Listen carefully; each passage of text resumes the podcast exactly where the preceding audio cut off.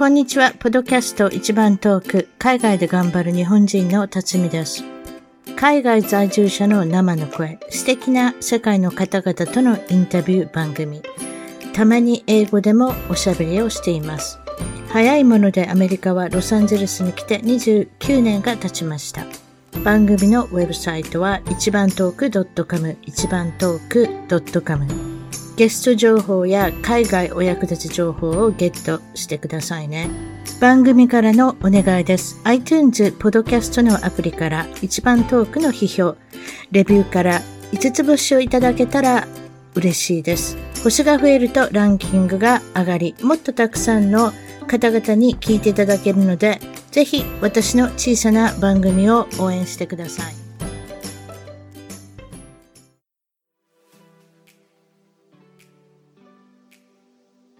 リスナーの皆さん、明けましておめでとうございます。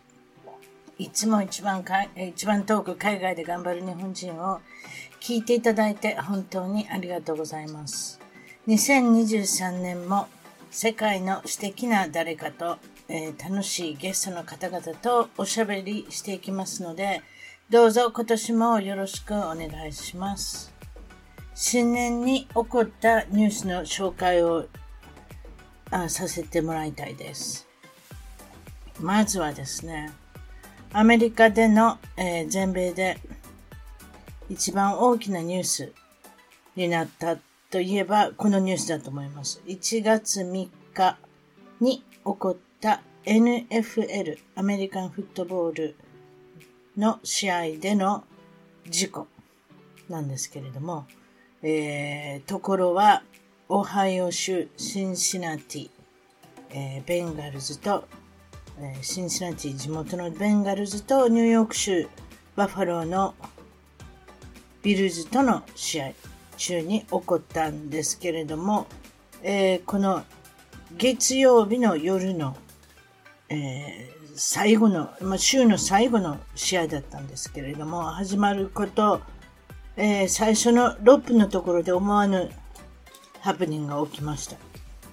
その内容はですね、ビルズの、えー、守備側、ディフェンスのセーフティのポジションの、えー、ダマー・ハムリン選手が、えー、ベンガルズのワイドレシーバーの T・ ヒギンズにタックルして、えー、まあ、点数を加算されるのを防ごうと思って、えー、タックルしたわけですけれども、その、タックルした表紙にヒギンス選手の頭、ヘルメットがお腹に当たってっていう風に見えるんですけれども、お腹、実は、これは、あの、心臓のあたりに多分、タックルの表紙に当たったんだと思うんですけれども、ビデオを見てる限りではそんなに大きな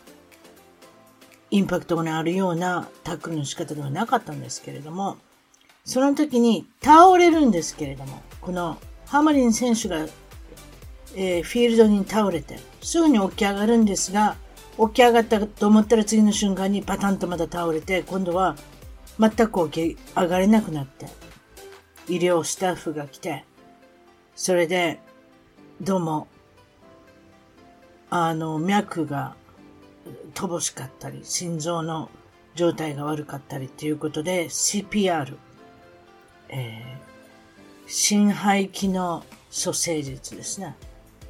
そして、えー、っと、多分 AED っていうあの機械を使って、えー、これは電気ショックを与えて心臓にということは相当もう、あの、いわゆる心拍がなかった。心拍はそこで CPR を行われたあと7分ぐらい経ってですね、心拍がようやく回復して、で回復したんですけれども、これは救急車に乗せるまでに、まず回復させなきゃいけないということで、すぐに救急車に、えーえー、病院、近くの病院まで搬送されるんですけれども、その救急車も NFL のアメフトのフィールドには真横に常に救急車がいるので、まあ、まあ、不幸中の幸いと言いますか、すべての医療のスタッフと機器が集まった中でこの事故が起こったんですけれども、その搬送先の、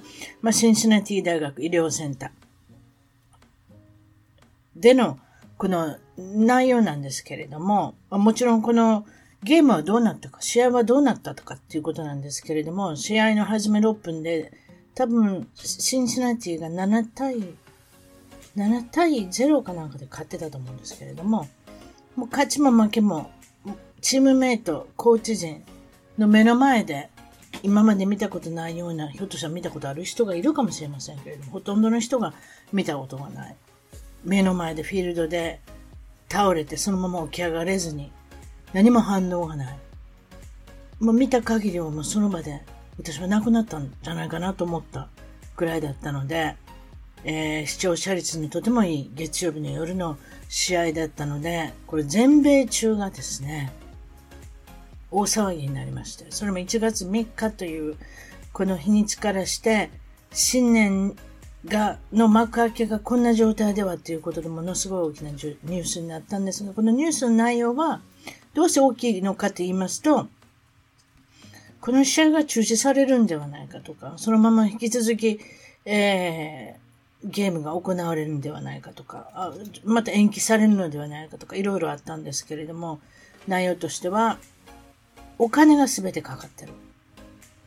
えー、アメリカは賭けをしていい国ですから、えー、ラスベガスに集中して、勝ち負けがベンガルズ勝つビルズが勝つような大きなお金が動く。そして、ファンタジーフットボールっていう個人、個人が、えー、っと、自分のチームををかけて、これをファイナルの最終の,、えー、の週だったので、大きなお金がこれも動いたわけですね。動くのでこれどうなったのかっていうことなんですけれども、数日後には、まあ、あの、この事故の後すぐにもうチームメイト、えー、およびコーチ陣はロッカールームの方に引き上げたということで、もう、もうほとんど力が抜けたような状態で、ロッカールームに帰っていかれたのが覚えてますけれども、中止、まあ、あの、最終、最終的には数日後に、この、あの、試合は中止ということ、あの、延期ではなかったということなんですけれども、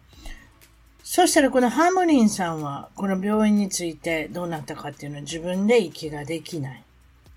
えー、それで、あの、機械を使って、えー、息が、呼吸ができるようにっていうことで、えー、最終的には、えー、自分で呼吸ができるようにと祈って、数日後にはもう50%自分の力で呼吸されてたんだと思います。もうもう超スピード、スピーディーな、えっと、回復ぶりで、えっと、その中で、えっと、あれですね。それでどうなったかっていうのは、確か3日4日ぐらい後には、目が開き、まず一言目におしゃべりができないので、多分機械の加減でおしゃべりができなかったので、えー、っと、どっちのチームが勝ったのっていうのを書いたみたいですね。そして横にいたお医者さんが、あハムリンさん、あなたが勝ったんですよ。人生においてのゲームであなたが勝ったんですよっていうふうに言ったんですね。You won the game of life. まあ、ちょっと言い方が、あの、あちょっと粗雑だったかもしれませんけれども、買ったのはハムリンさん、あなたが人生のゲームに買ったんですよっていうことで、お医者さんが説明したっていうのがちょっと有名になったんですけれども、そしてハムリンさん、ハムリンさんが、まあ、事故後にすぐに皆さん思ったのは、もうどうにか生き返ってほしい。もうなん、なんだかフィールドで、あの、そのまま亡くなったような様子しか覚えが皆さんないわけで、これどうにか奇跡が起こって生き返ってほしい、元気になってほしいっていう願いが、このハムリンさんの主催する恵まれない子供におもちゃを買ってあげようっていう事前事業があるんですけれども、それに対しての寄付が、なんと一つ、一、一よ、ワンナイト、なんでもいいですけれども、えー、っと、寄付が金が5億円ぐらい。以上集まりまして、これもソーシャルメディアを使って皆さんがどんどんアメリカだけじゃないです。全世界からいろんなお金が集まったということですけれども、どうしてこんなにいろんな人が、あの、まあ、回復を祈って寄付されたっていうのもありますけれども、彼自身は、えっ、ー、と、NFL ファン、えー、アメフトの選手っていうのはよくあるのが、スター選手を除き、除いたら1年契約だったりするわけですね。で、彼の1年契約で、こういうふうな形で命を懸けて事故されて、もしも帰ってこれなかったら、そのままお給料がもらえなくなったりすると、この寄付金が役立つっていうのを皆さんやっぱりなんとなしに分かってたんじゃないでしょうか。その寄付された方も、どうにかこのお金で、あの、回復してほしい。まあ、普通の生活に戻ってほしいっていう、まあ、祈りが寄付金、寄付金のこの額に5億円以上っていうのに結んだ、あの、なったと思います。もちろん、あの、アメリカっていうのはどこでもですけれども、医療費が高いので、もし、もしが彼、彼が、まあ、全、全面的に復帰できなかったらですね、大変なことになってたかもしれませんけれども、ということです。で、どうなったかっていうことなんですけれども、彼は、だいたい1週間以内、だいたいそうですね、もう5日目ぐらいには自分で、えー、っと、おしゃべりもできて、えー、書くことは先ほどもできましたけれども、そしたら、その脳の機能が発達、あの、回復しないのではないかって言われてたんですけれども、書いたり読んだり、え、チームメイトとおしゃべりできたりっていうことで、この辺のこの脳の回復に関してはもう100%戻ったんだなっていうのが感じられて、えー、よ、良かったです。それで、えー、もちろんおしゃべりっていうことに関しては、フェイスタ、 FaceTime とか何か、 Zoom とかで使ってチームメイトとおしゃべりしてるみたいですので、もうこれもすべてこの、あの、いいニュースが1週間以内に、あの、入ってきたっていうことは、もうこれは稀なことである。どれぐらい稀なことかっていうのをまたちょっと後に説明しますけれども、えー、先ほど言ったそのワイドレシーバー、ベンガルズの方の、えー、っと、T. ヒギンさんのヘルメットが、えー、ハムリン選手のお腹にぶち当たったって、そ、それぐらいしか私には見えないんですけれども、実際問題に当たったのは、えー、心臓近く、多分上上部だと思うんですけれども、これは、えー、心臓浸透っていう、えー、病病状でして、まあ、その様子、状態でして、これは英語で言うと、コモティオコーデス。あまりに英語には聞こえないですけど、まあ、こういうような名前がついてるんで、病名がついてるんですけれども、この状態は、起こるのは本当に稀なんですけれども、野球の試合にはあると、たまに。野球のボールが、その心臓の、えっ、と、ベルですね。えっ、と、のところの近所に当たると、それも角度があるし、その心臓が、あの鼓動が動いてる、そのタイミングもあるし、それが全て揃ったら、この箇所に、あの、ちょうど心臓部の上なんだと思うんですけれども、その部分に当たると、心臓が機能しなくなる。玉が心臓のちょうどその先ほど言った心臓の上部に上の一箇所に当たると心臓が細かく痙攣し十分な血液を脳や全身に送れることができなくなる状態を、えー、心臓心とというらしいです。いわゆる心臓が止まる。よくニュースにもなるスポーツの試合中に突然死するっていうのがありますけれども、そういうことなんですね。それで、野球の試合に起こるって先ほど言いま言いましたけれども、特に若い人、男の子だったり、まあ、あの、ってことになるんですけれども、もちろん女の子も野球してると思いますけれども、まあ、とりあえず野球っていうソフトボールじゃないですね。一応野球っていうことに関しては男の子っていうことで、えー、っと、それを防止できる心臓を守るプロテクターのギアも発販売されてて、私も実際見たことありますけれども、いくらぐらいだったかちょっとわかりませんけれども、20ドルぐらいだと思うんですけど、そんなに高くないんですけれども、体に、えー、っと、つけて、あの、その心臓の部分を守るっていうプロテクターもな、なきにしもあらずなんですけれども、あんまり聞いたことがないといえばないですね。それで、この心臓神道、先ほども言いましたけれども、ハムリン選手がおなえー、その状態になったんですけれども、生存生存率。これで助かる率ってたった25%、アメリカで。日本だったら16%。だから、その、これでどうやってハムリン選手は多分完全復帰ができるんじゃないか、普通の生活に戻るんじゃないかっていう、この1週間後に、あの、の状態なんですけれども、これは本当に珍しい状態であって、今回はいわゆる不幸中の際は CPR、えー、心臓の、ま、あの蘇生ですね。心臓マッサージというんですか？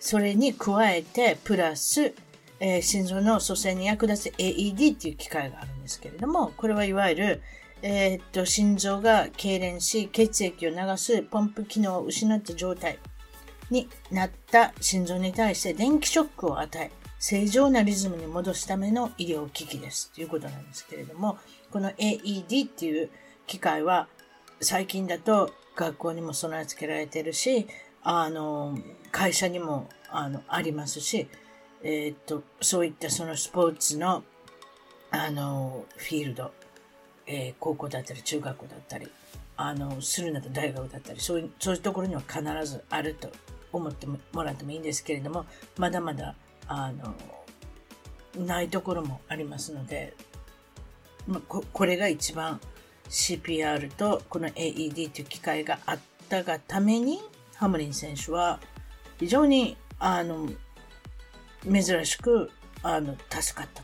でもちろん病院も近所にあって、救急車も隣にいてっていう状態だったので、まあ非常に、まあ不幸中の幸いだったと、まあいうことで、まあこれが、えー、今のところ彼は、えー、完全復帰ができるんではないか。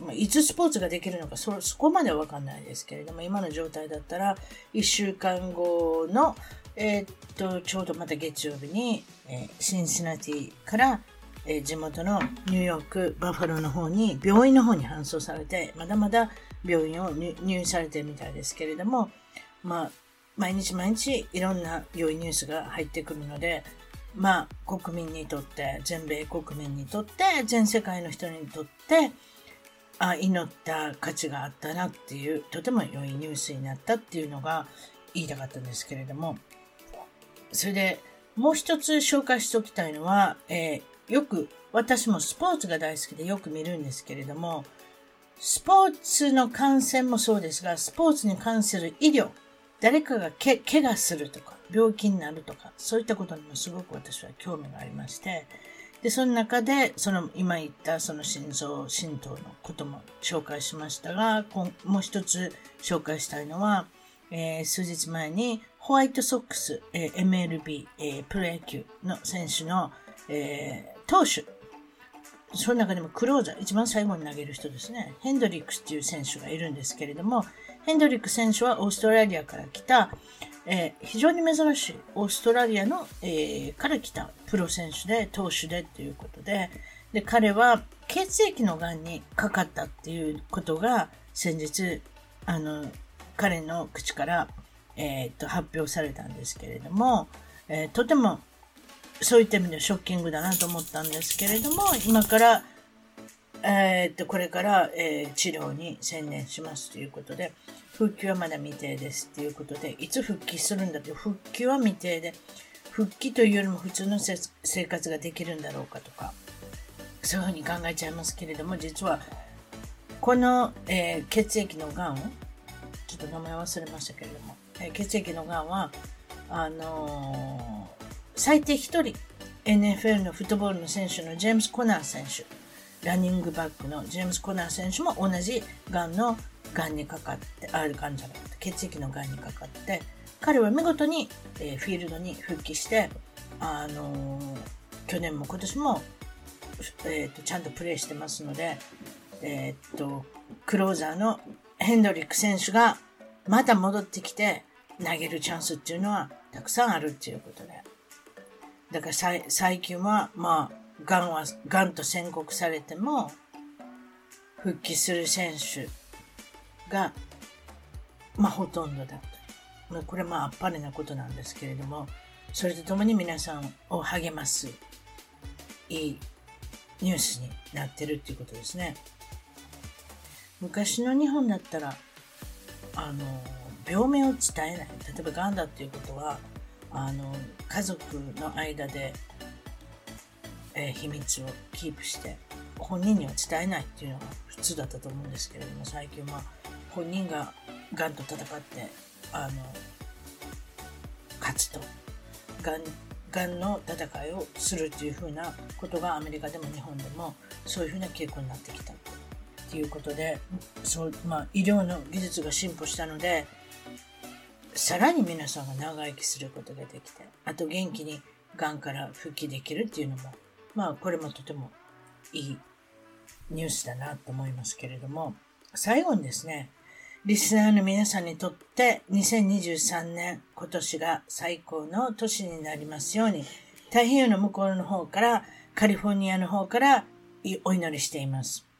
えー、長々と前置きのおしゃべりしてきましたけれども、ぜひこのベストオブ2022年をお楽しみください。えっ、と、内容はですね、301回目の、えー、オーストラリアからのゲスト、椎名ゆり子さん。そしてもう一つ、ベストオブに選ばれたのは305回目のえフランスのパリのリミさんとまたおしゃべりしましたので、どうぞお楽しみください。それでは今回のポッドキャスト一番トーク海外で頑張る日本人トークの方は、えー、オーストラリア・パースに、えー、5年、椎名ゆり子さんに来ていただきました。こんにちは。こんにちは。5年ですね、2回に分けて、あの、訪れてるということで、はい、今は2回目に。はい、回まあ、だいぶ期間、20年以上期間空いちゃってますけど。小学校の時にいらっしゃった、はい。小学校の時、はい。えー、1年、2年、3年ほどいらっしゃったんですかね。2年半。3年とちょっと。3年半ぐらいですかね。3年半ぐらいですか、はい、そして、えっと、先ほども言いましたけれども、もう一度戻ってくるということで、2020年の2月から今現在に至るということですけれども。はい。そうですね。なかなか面白い話になりそうです。はい、小学校の時のお話も後で聞くことにしましょう。はい、えっと、ということで、今お住まいは先ほども言いましたけれども、オーストラリアのパース。はい。これは、えー、っと、北西っていうんですか？どういうふうに説明しますか、えっと、パースは、えっ、ー、と、西ですね。西の下、だから何て言えばいいんだオーストラリアを半分に折りたたんだらシドニーとちょうど重なるみたいな感じですかね。これぐらいですか。あ、なるほど。まあ、どっちかって言ったら地図で言うと下の方が栄えてますよね。メルボルンだったり。そうですね。あの、シドニーだったりね。東海岸がやっぱり人気な。そうですね。はい。で、何もないところにぽっつりパースがあるってイメージがありますそうなんです。そう。西オーストラリアは本当に何もなくって、パースだけ都市としてポツってある感じになりますね。ということは歴史がまだ浅いってことですかね？人が住み始めて。どうなんでしょう？他の大都市と比べてシドニーのとかと比べて。いや、多分、そんなに違いはないんじゃないかと思うんですけど、発展してないだけじゃないのかな？うん、発展してないだけ。まだあれですか？牛かなんか馬に乗ってるとか、そんなんじゃないですね。あ、でも警察、ポリスは馬で回ってます。そうですか。部屋で、まあ、はい、ニューヨークとかでもそんな見かけますけれどもね、珍しいじゃないですか。そう、わーってなりますよね。わってなります、たまにいます。はい。あ、そう。あ、そういうこと。うん、はい。ちょっとすみません。私はあんま詳しい歴史をあんまり知らないんですけど。ええ、ええ、ええ。はい。そういうことで、えっ、ー、と、パースにいらっしゃるということで、えー、まあ、5年ぐらいいたらいろんなこと分かってくると思うんですけれども、国民性、文化の違い、何か感じることですか、はい、あの、まあ、とりあえず、フレンドリーだとは思うんです。ただ、こっちで出会う他の国の人たち、なんかイギリスだったりとかは、オーストラリア人は全然フレンドリーじゃないとか、あの、ニュージーランドとかフレンドリーだとか、いろいろな意見はあるんですけど、まあ、日本、うん、そう、意外ですよね。外人はそう言うんですね。いわゆるあなたも外人に入りますけど。そう。そう国によってはそういうこと言う人もいるんですけど、まあ私たち日本人からすれば、まあフレンドリーじゃないのかなって、やっぱりこう、バス待ってたりとか、買い物してたりとか、普通に話しますね、うん、知らない人と。ねえねえ、みたいな感じで。あ、なるほどね。気さくですね、いろんなことね。そうですね。だから困った時とかに、なんか、え、これってか、ど、どんなやつ？みたいなスーパーで聞いたりとか。でもそれってやっぱ大都市の感じのあるじゃないですね。大都市の人、アメリカでも大都市になると、まん真ん中に行くと、皆さんどっちかって言ったら、あの、うん。うん、何振りかもっとなんか自分のことだけみたいな感じの人が、うん。そうそう、そんな感じがする。うんうんそれで私は今、ロサンゼルスから1時間ぐらい離れたところで、オレンジカウンティってとこにいますけれども、はいはい。話好きが多い。あ、そうなもうんですね。ちゃっちゃと物買って進め。あ、同じかも。ちょっとスーパーマーケッットでも。ちょっと買ってうんうんうんは、あれ、でもお年寄りなんかだったらちょっと買ってわざわざ喋りに来はる人もやるんでしょうね、あれね。はいはい。キャッシャーの人に。でもちゃんと答えて長いこと喋ってはりますよ。うん。私もそう、なんかね、ええ、ええ。嫌じゃない人もいますけれどもね。ええうん。でもそれぐらいまだから、うんう。んん。のんびりしてる？そう気さく？うん。そそういうことでしょうね。うんですね。うん。それを感じなるほど。うん。めんどくさがり。これどういうことですか、めんどく、いや、なんかもう、やっぱ、なん、なんかめんどくさがりです。な、なんなんですか？めんどくさがり。なんて言えばいいんだろう。私やっぱみんな、あの、例えば、例えば、あの、略するんですよ、言葉も。だから、バーベキューとかもバービーって言ったり、アフタヌーンバーとか。ベキューぐい。らい言えよな。そうそうそう。そんな長ないやん。それって日本人と似てません？あー、キムタクみたいな。キムタクみたいな感じ。あと何でしたっけ？バナナリ、うんうんうんバナナリパブリック、バナリバとか。あー、そうそうそうそう。多分そのブランドがの、また今だ今に健在健在してるかどうか知りませんけああど。ると思います。言えよな、バナナリパブリックそんな感じで、本当にあの、伸ばす、5秒伸ばすのが好きで、うんだから例えばなななんてババビー？え？バービー、バービー、あの、バービー人形のバービーです。はい。バービーバーベキューはバービー。あ Do you wanna で do バービーハーとかって言うんですか？そうそうそう、そんな感じです、そんな感じ。で、あの、面白いのが、Thank you のことをみんな、たって言います。え？何？た、たって言います。たた？?THA ですか？そうです。THA。た？TA かな？た ?TA ですね。おもうもうた TH の発音もなし。た。なしです。たです。それそれあれ日本人にフレンドリーじゃないですか、その発音だそうったら。そうそうそう。タンキューって難しいですよ。そう例のあの舌を挟むやつ。TH のね、発音はいがなくて。まあでも私も気をつけてやってますけれども。うんですあの、例えば買い物した時とかに、なんか、じゃあありがとう、またね、みたいな。みんな、こう、帰り際にたってって帰ってきます。たですか？面た、白い。うん、普通に使ってます、みんな。初めびっくりしましたけど。今度オーストラリアの人いるから、友達にいるから。ミミランダさんっていう人がいるんですよ。はいミランダさはいんって一緒にピッカボールしてるんですけれども、あのその人に言ってみると、たって。うん言ってみてください。多分わかると思う。みんな言うから。はい。うんだからそういうのがあって、やっぱこう、喋るのめんどくさいのかなって。あと、早く家に帰りたい人が多い。どういうことですか。そうですす。あの、いろんなところで私も仕事してきましたけど、ええあの、例えばこう、定時を待ちわびてるわけですよ、みんな。帰れる時間を待ちわびていて、もう本当に1分前とかにももうキリが良ければ帰っちゃうし、うんまあもちろんキリが悪ければ終わらして帰る。まあ責任感のある人がまあほとんどだとは思うんですけど、うん。まあ、早く帰りたいです。とにかくみんな帰りたい帰りたいって感じで。日本人って結構ほら、ちょっと残れば残業でお金発生する残業な手当。はいそう。とか、あの、まあ、時給で働いてても、ちょっと伸びればこの分時給つくラッキーとか、うん。あるじゃないですか。あと、その、上がった後も、職場の仲間とちょっとくっちゃべってたりとか、うんそういうのが日本ってあると思うんですけど、みんなもう時間来たら、じゃっつって、さって帰ってきますね。もう帰りたくてしょうがない。うん私もその系があったので、日本にいた時から、すごく確かにこっちの人家帰りますよね。どっか飲みに行ったりとかってほとんどしないですよね。ほとんど、あの、レストランで働いてた時は、上がった後にみんなでちょっとその店でビール一杯飲んで帰るとかはたまにあったんですけど、うんそれ以外はまあみんなもう、さってか、速攻帰ってます、家に。いや、でもなくはないんですよ。うちの旦那の会社なんかめ,、ん。めっちゃなんかあるんです。ハッピーアワーってありません？あそっちに。あります、あります。でしょ ?5 時から7時までとか、5時から6時までとか、まあ、レストランによって、うんうんうんうんバーによって違いますけれども、安くなるんですよね。ビールの値段が安くなったり、あと、ありますね。突き出しのあのアップタイザーが安くなったりっていうところがあるんですけどううう、うんしょっちゅう行ってますよ、うちの旦那。じゃあ、まあでもそうですね、人に多分、そのシティとかのビジネスマンとかはそういうのやってる人多いと思います。あるのかもしれませんね。パースは違うかもしれませんね。うん。なんかね、多分パースもビジネスがあるんですけど、一応。そこの人たちは多分そういうことやってると思います。ただ、あの、なんて言うんだろう。あの、オフィスワーカーじゃないような人たち、うん、例えば飲食店とか、そういう人たちはそこ帰ってるイメージですね。えでもアメリカもうちの旦那、うちの旦那の会社珍しいと思う。だってみんないろんな友達が言うもん、よー飲みに行ってるな、あんたらあ、そう。そうなんだ。仲いいんですね、じゃあ。仲いいんだと思うんですよ、きっと。ねええあと、こっちで。テレビ番 テレビ番組であるじゃないですか、オフィスとかって。あの、はいはいはい。ああれもみんな仲いいじゃないですか。ああいう感じなんでしょうね、多分ね。あと、飲むことが好きな人間が集まってる。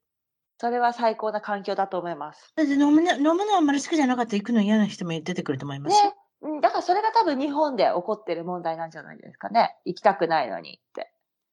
でしょうね。飲みたくない人も、いやいや、行かなきゃいけないっていう。そうそうそうね。なんか、お私は付き合い、付き合いやねんから来いや、みたいなね。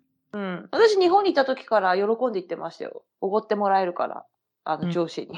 うん。うん、ですよね。うん。うん、そういうこと。そう。わかりました。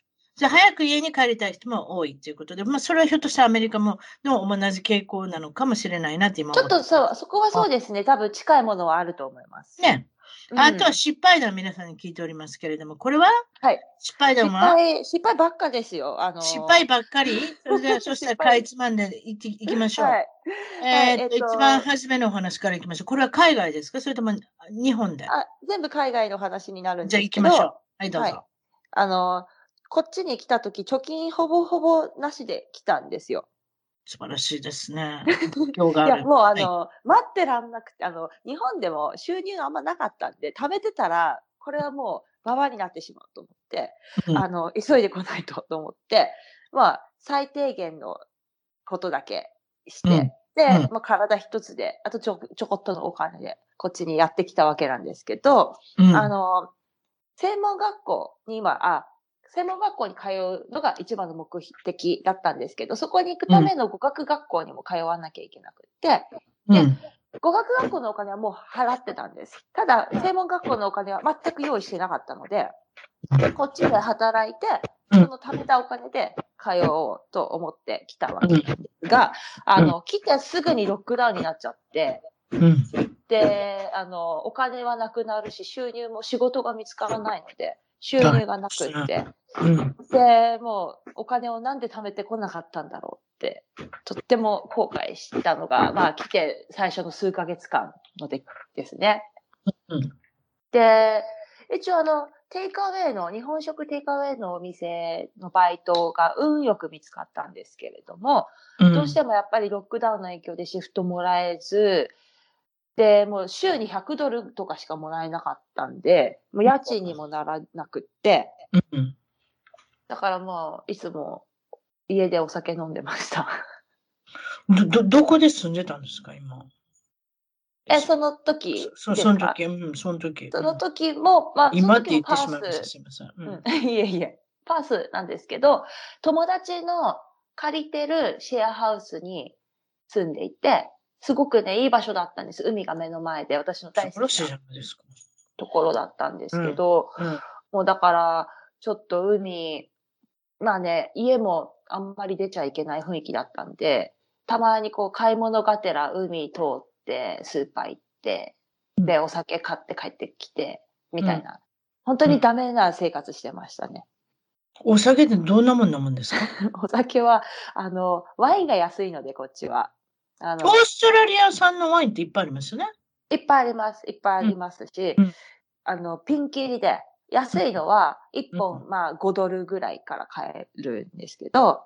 5ドルどれぐらいの大きさですか？あの、普通の750のボトルになります。ああ、なるほど。すいません。私ってあんまりお酒飲まないので、どれぐらいのものがスタンダードなのか分かってないんです。750ml が普通ね。はいはいはい。普通のワイン1本、ボトル1本ですね。うんうん、わかるわかる。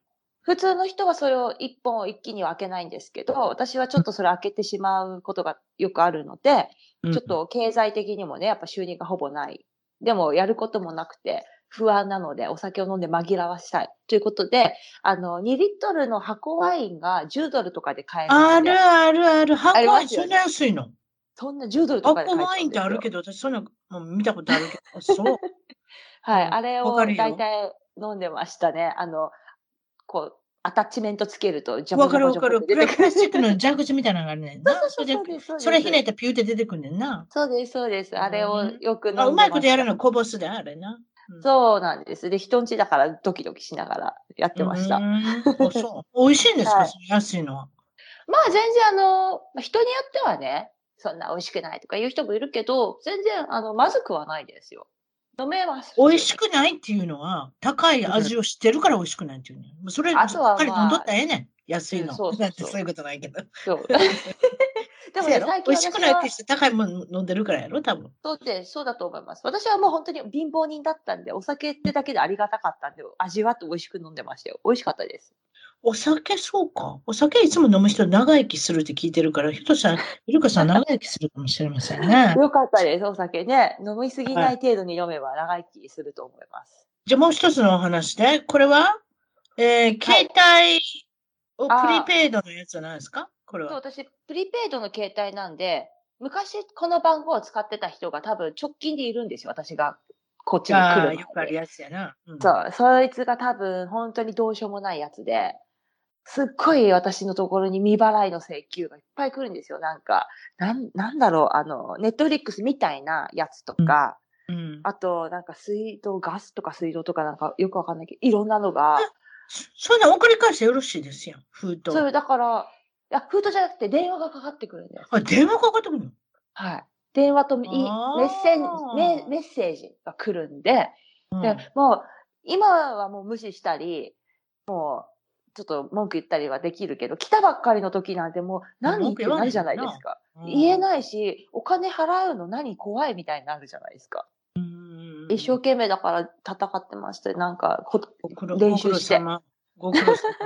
私もこの家も何年ぐらい住んでるのかな ?7 年ぐらい住んでるのに、昔の人の来るで。請求書じゃないけど、えー、なんかいろんなもん来るで。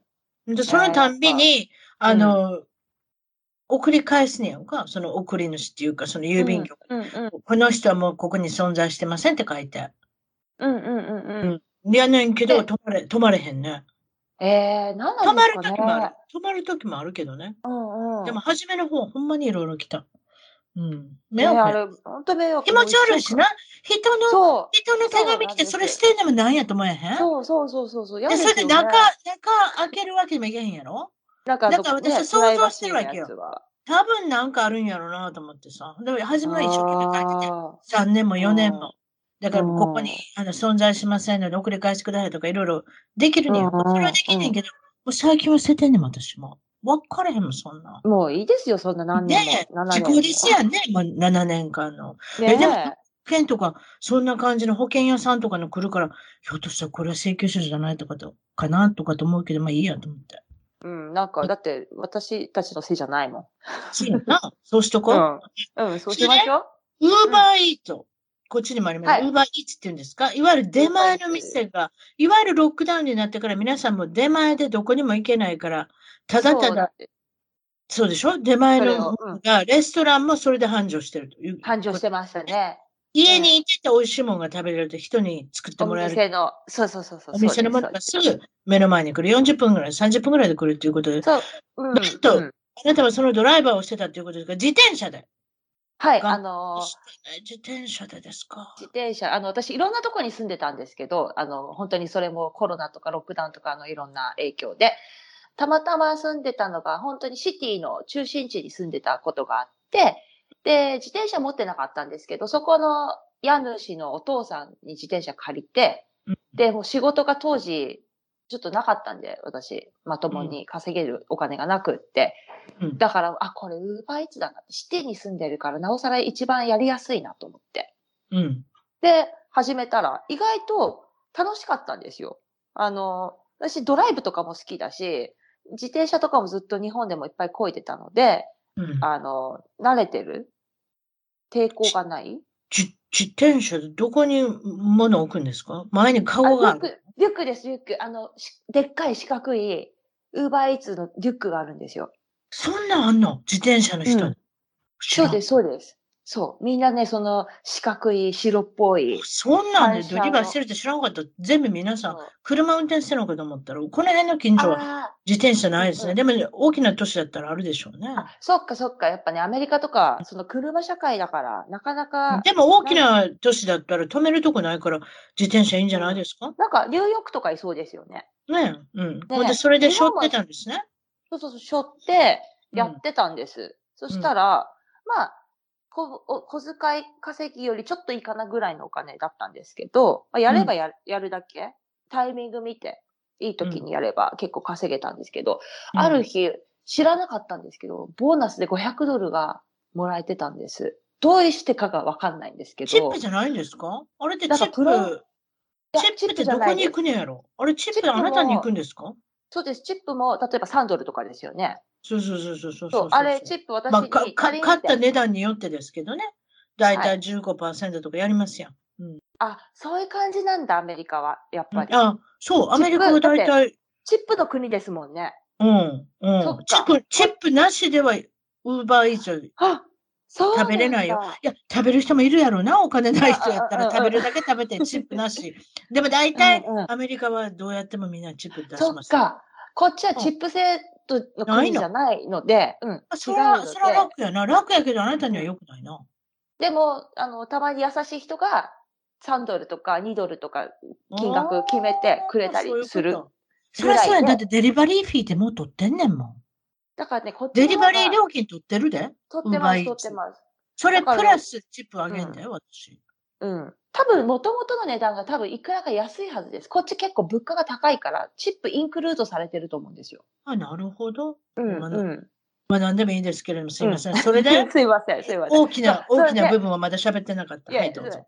ある日、その、プロモーション、なんかその、ウーバーイーツのプロモーションでなんかくれるらしいんですよ。なんか今まで頑張ったね、みたいな。賞金じゃないけど、わかんないけど。うんうんで、500円入ってて、すごいやん。うん。で、あの、やってる最中に、配達とかやってる最中にそれを知ったんです、私は。うん。だからもうそんなのすぐやめて帰るじゃないですか。うん。もう今日の分知らん、いいと思って帰あ、って。確かにもう、あれはね、いつ辞めてもいいんですね。いつ始めてもいいし、いつ辞めてもいいもんね。そう、もうそのうん配達さえ終えてれば終わりにできるので、うんだからもう帰ろうと思って帰って、すぐ近くが繁華街だったから飲み行ったんですよ。飲む友達に誘われてたし、行く行くって言って。うん。で、ベロベロになって、うん。あの、ちょっとストレスとかもあって、すごいベロベロになって、うん、で、みんなでクラブにはしごしてたんですけど、クラブ入れな私クラブほとんど嫌いで行かないんですけど、その時は誘われて連れてかれてて、うんクラブ何回か行ってクラブって何かあれですか？踊らなきゃいけないとこですか？あ、行けなくはないですけど、まあ一応音楽ガンガンかかってるようなところ。別に、じゃあダンスフロアがあるとこですか？まあ基本的にはそうですね。私なんかクラブ何十年も行ってないから今、確かっただけです。すいません。でも私も本当にね、行かないんで、あの、え本格的なイケイケのクラブはよくわかんないんですけど、私は基本隅っこでお酒飲んでるだけなんで、でもその時クラブに私が酔っ払いすぎて入れなかったんですよ。何やそれ？なんかあのそそんな日本人いるんですか？いや、ごめんなさい。も、それも女子。そんなにでも飲んでるってわかるような行動まっすぐ歩けてないってふ横に揺れてたみたいな。ああ、なるほど。千鳥足ってやつ。そうそうそう、千鳥足。で、日本人は足で来ますからね。ら。ねえ、そう、日本なんででしょオーストラリアとかアメリカ人とか足来ないでしょ？歩き、な、あ、でもなんかみんなぐしゃぐしゃしてますよ。え、でも、あの、例えばでも立って飲んでますよ、皆さん。あんまり座ってないでしょ？あれうん確かね、アジア人はね、うん。っていうよりか、あ白人の人ね、一応白人の人、わかる、あ、その他の人知らんけど、一応旦那とかも含めて、白人の人は確かね、アルコールを消化するのめっちゃ早いね。おしっこに出んねん、すぐに。らしいですね。らしい。すぐおしっこにことある。うんでうん。あアメリアジア人は、うんううちの子供も含めて、半分、うんハーフですけど、うちの子供も一緒だと思いますね。あの、あれですよ、アルコール分が充満するんですよ、体に、すぐに。へえ、すぐ回りやすい。それでおしっこに出ないんです弱い、だからアジア系は弱い。いやうんアジア人？でも強い。中国人えでもも強く。よ。でも、日本人とかほら、座るようになってるでしょ？居酒屋とか。必ず。でもに、アメリカのとかオーストラリアとかは、大体、いそのバーって呼ばれるものは、だいたい立ってるじゃないですか。先ほどそうでのクラブ。すね。クラブうんは。あんまり座れるとこないでしょ？ね座るところは、まあ、ちょっとありますけどね。腰腰掛ける程度ですよね。あとはまあレストランとかになっちゃうから、うんお酒をがっつり飲むってなると、立ちか座っても立ったり座ったり常にしてる感覚そうそうそうありまう。すね。すいません。また脱線しましたけど、それいいで、え、いいえ。泥酔しまして、呼びまして、はい。クラブに入れなくって、はいで 一人で、普段だったらウーバー乗って帰るんですけど、その時なんか知らないけどお腹減ってて、こっちって飲んだ帰りの締めがケバブなんです。うんうんで、ケバブ、ケバブってあの、串に刺した。あのあ、あの、じゃなくて、何？ケバブ。串に刺さってるんじゃなくって、あ、の、日本にもたまにある、あの、なん野菜とうんお肉を、なんかピタス、ピタブレッドみたいな、 flatbread みたいなので巻いたやつです。ああ、なる Greek の、あれですか？あグリギリシャの食べ物ですか？そうですね。あのあんな感じピタピタみたいかなやつ？ケバピタみブさん。たいな。ケバブピタサンドみたいななんか、ブリトーみたいな感じ。あ、ブリトー。あ、ブリトー。ブリトーみたいな。ブリトーではないけど、ブリトーみたいに野菜がいっぱいと、あの、回ってるお、ドネルケバブだ。回ってるお肉あるじゃないですか。あれをこう、そぎ切ったお肉うんはうん入れて、そうんのフラットブレッドで巻いて、ロール、なんかブリトーみたいにして食べるのが、とってもメジャーな締めの食べ物になっていて。で、美味しいんですよ、それ。飲んだ帰りに食べてると。美味しそうやな、今な。聞いたところにんですよ。で、それ食べて歩いて帰ろうと思ってたら、うんそこからパッて一瞬記憶がなくて、で、気づいたら、携帯がないことに気づいてうん、で、そしたら、なんか知らないけど、近くにアボリジニ人うがんいたんですよ。アボリジニ人って、あの、オーストラリアの先住民じゃないですか。そうね。うん。そう。で、基本的に、まあ、彼らは、まあ、なんて言うんだろう、悪い人たちじゃないんですけど、どうしてもこのいろいろね政治的背景とかいろいろありまして、シティにいるアボリジニ人たちはもうダメ人間が多いんです。あと、低所得者層やろな、多分な。そうですね。あとはもうその白人にこう追いやられてしまったからやさぐれてみたいなそういう背景がありつつ、ちょっあと薬とかね、そういう感じの人たちがとっても多くって結構治安が悪いんですよ。彼らのおかげで。で、まあ、私も彼らが悪いとは言わないですけど、だってもともとここは彼らの国なので、まあうんいろいろ難しい背景がある、ありつつ。売人とかがいっぱいいるんですよ、シティに。うーん。で私が、その、なぜかそのバイ、アボリジニ人に、お前が取っただろって言って、携帯返せってずっと切れてて、うんで、その人に僕じゃないよ、僕じゃないよって言って、ほら、カバンの中全部見ていいからとか言って、全部カバンも私に渡してきて、で、ポッケの中とかもほら、触っていいよとか、そういう感じだったんです。で嘘つけ、嘘つけとかやってて。そしたら、カバンの中から10個ぐらい携帯出てきて、嘘。本当に携帯出てきて、で、私のはなかったんですよ。で、なんでこんあそうやけど。それでもショッキングですよ、他の人が。そう、えなんでこんなに携帯持ってんのって。言ったら、僕薬売ってるからいっぱい持ってんだよって言ってて、ディーラーだからだよ。って言われて、それもあり得るけど。あ、ねなるほどねってなりつつ、うん電話番号を使い分けてるいや、ちょっとわかんない。そうそうそう、多分そういうこと、だからあの、いわゆる日本でいう飛ばしの携帯みたいなうんうんうんうん。感じ？よくわかんない。なんか多分そういうのすごい、ですね。ドラッグの売人に、そう。お前取ったやろって脅迫す脅迫する日本人ってすごいですね。酔っ払ってたのもあって、ね、危ないからね、本当やっちゃいけないんですけど、そういうこと。うんでも、そいつも、あの、私のパスポート取ろうとしてて、その時。おやっぱり？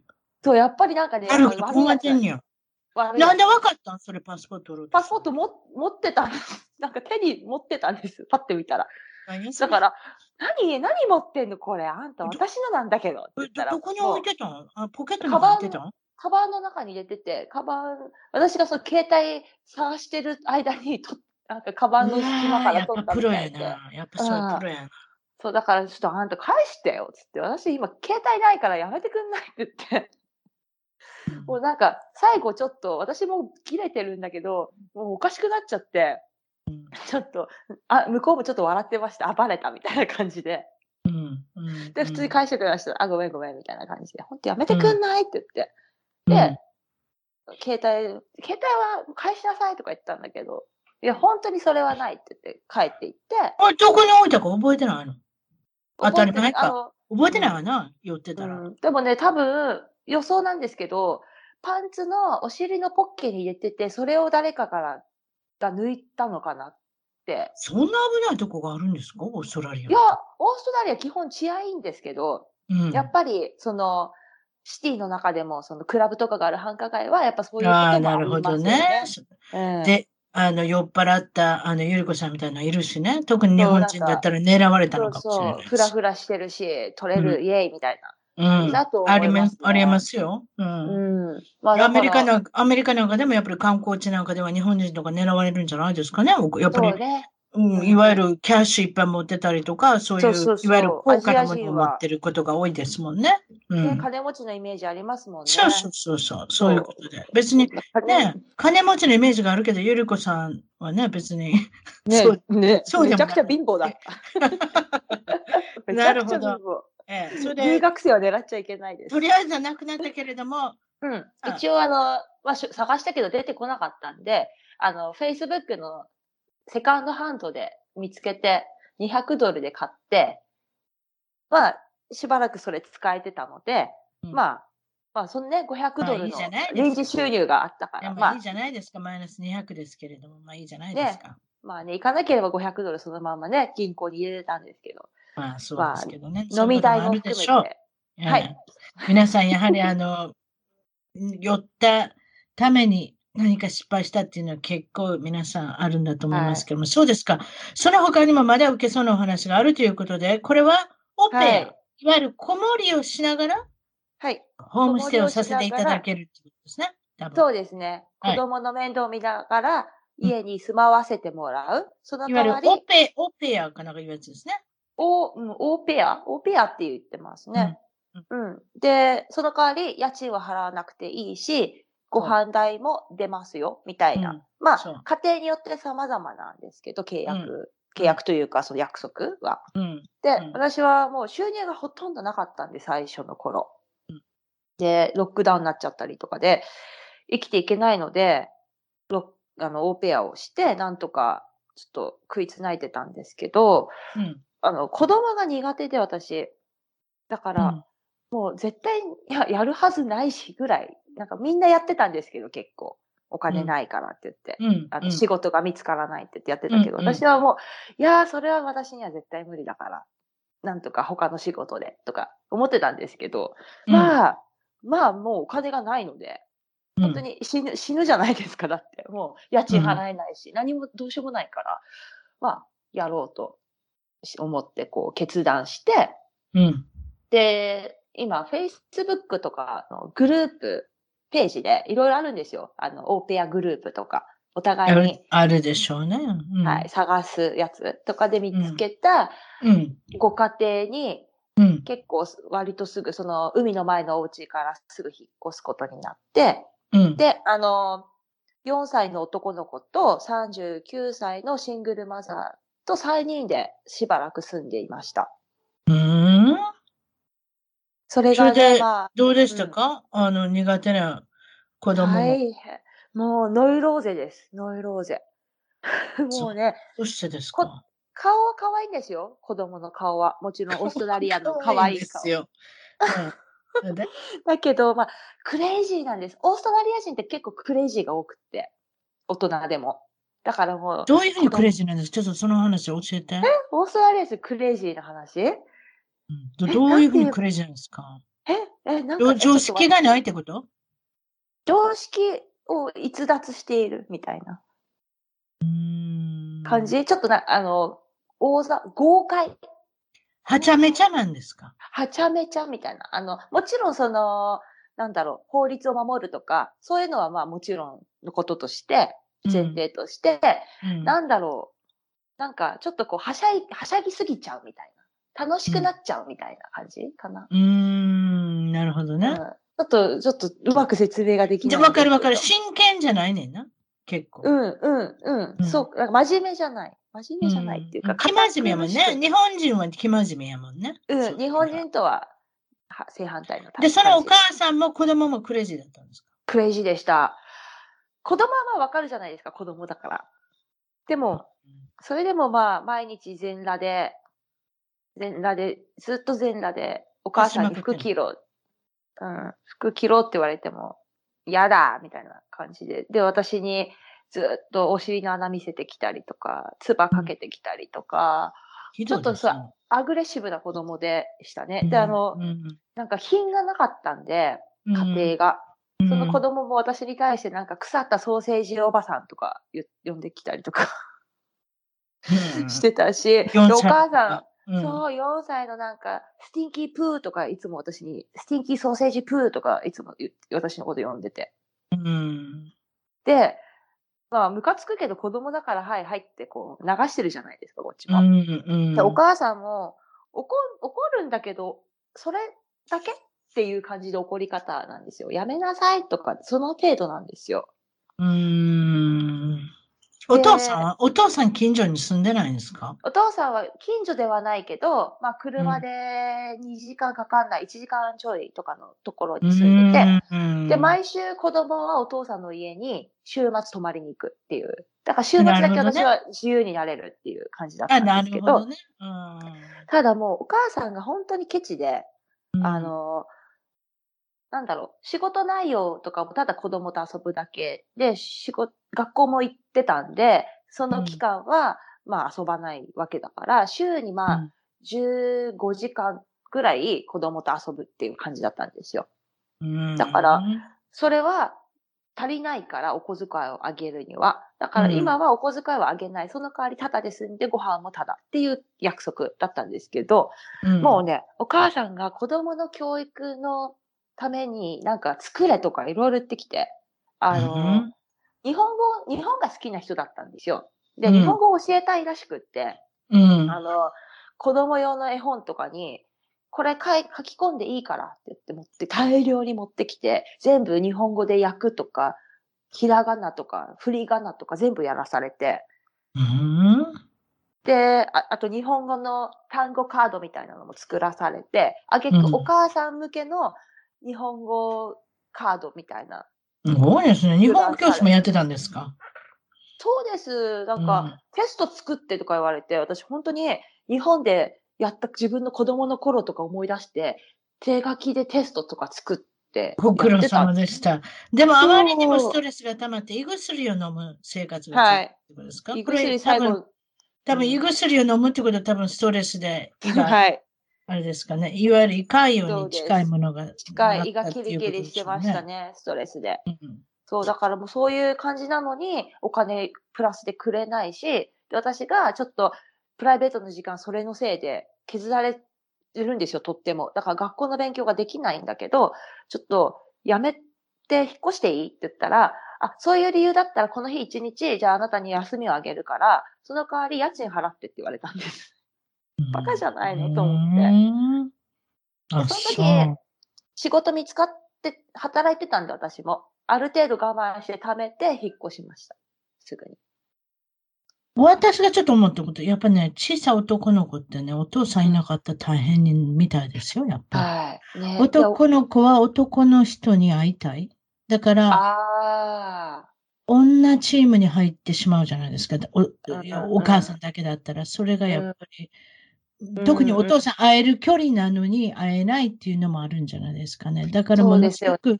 ストレスが溜まるんだと思いますよ、その男の子。ね子供的おにも、ね。母さんもストレスが溜まると思いますよ。だって、うんあ合わせてあげたいときに合わせてあげれないそうそうそうそう。今おっしゃった1時間かかるってところがちょっとやっぱネックですよね。だから、ねあの、もうちょっと近所にね、越されたらよかったんですけど、うんそうですか？2軒目もある。またオペアをした2軒目ははい。どこ、2軒目も、2軒目はね、もう私も普通にシェアハウスに住んでて、まあ、それなりに生活成り立た、せ成り立ってた時に、まあ、突然またロックダウンにわ、不意打ちで来たんですよ。一回、ロックダウンが。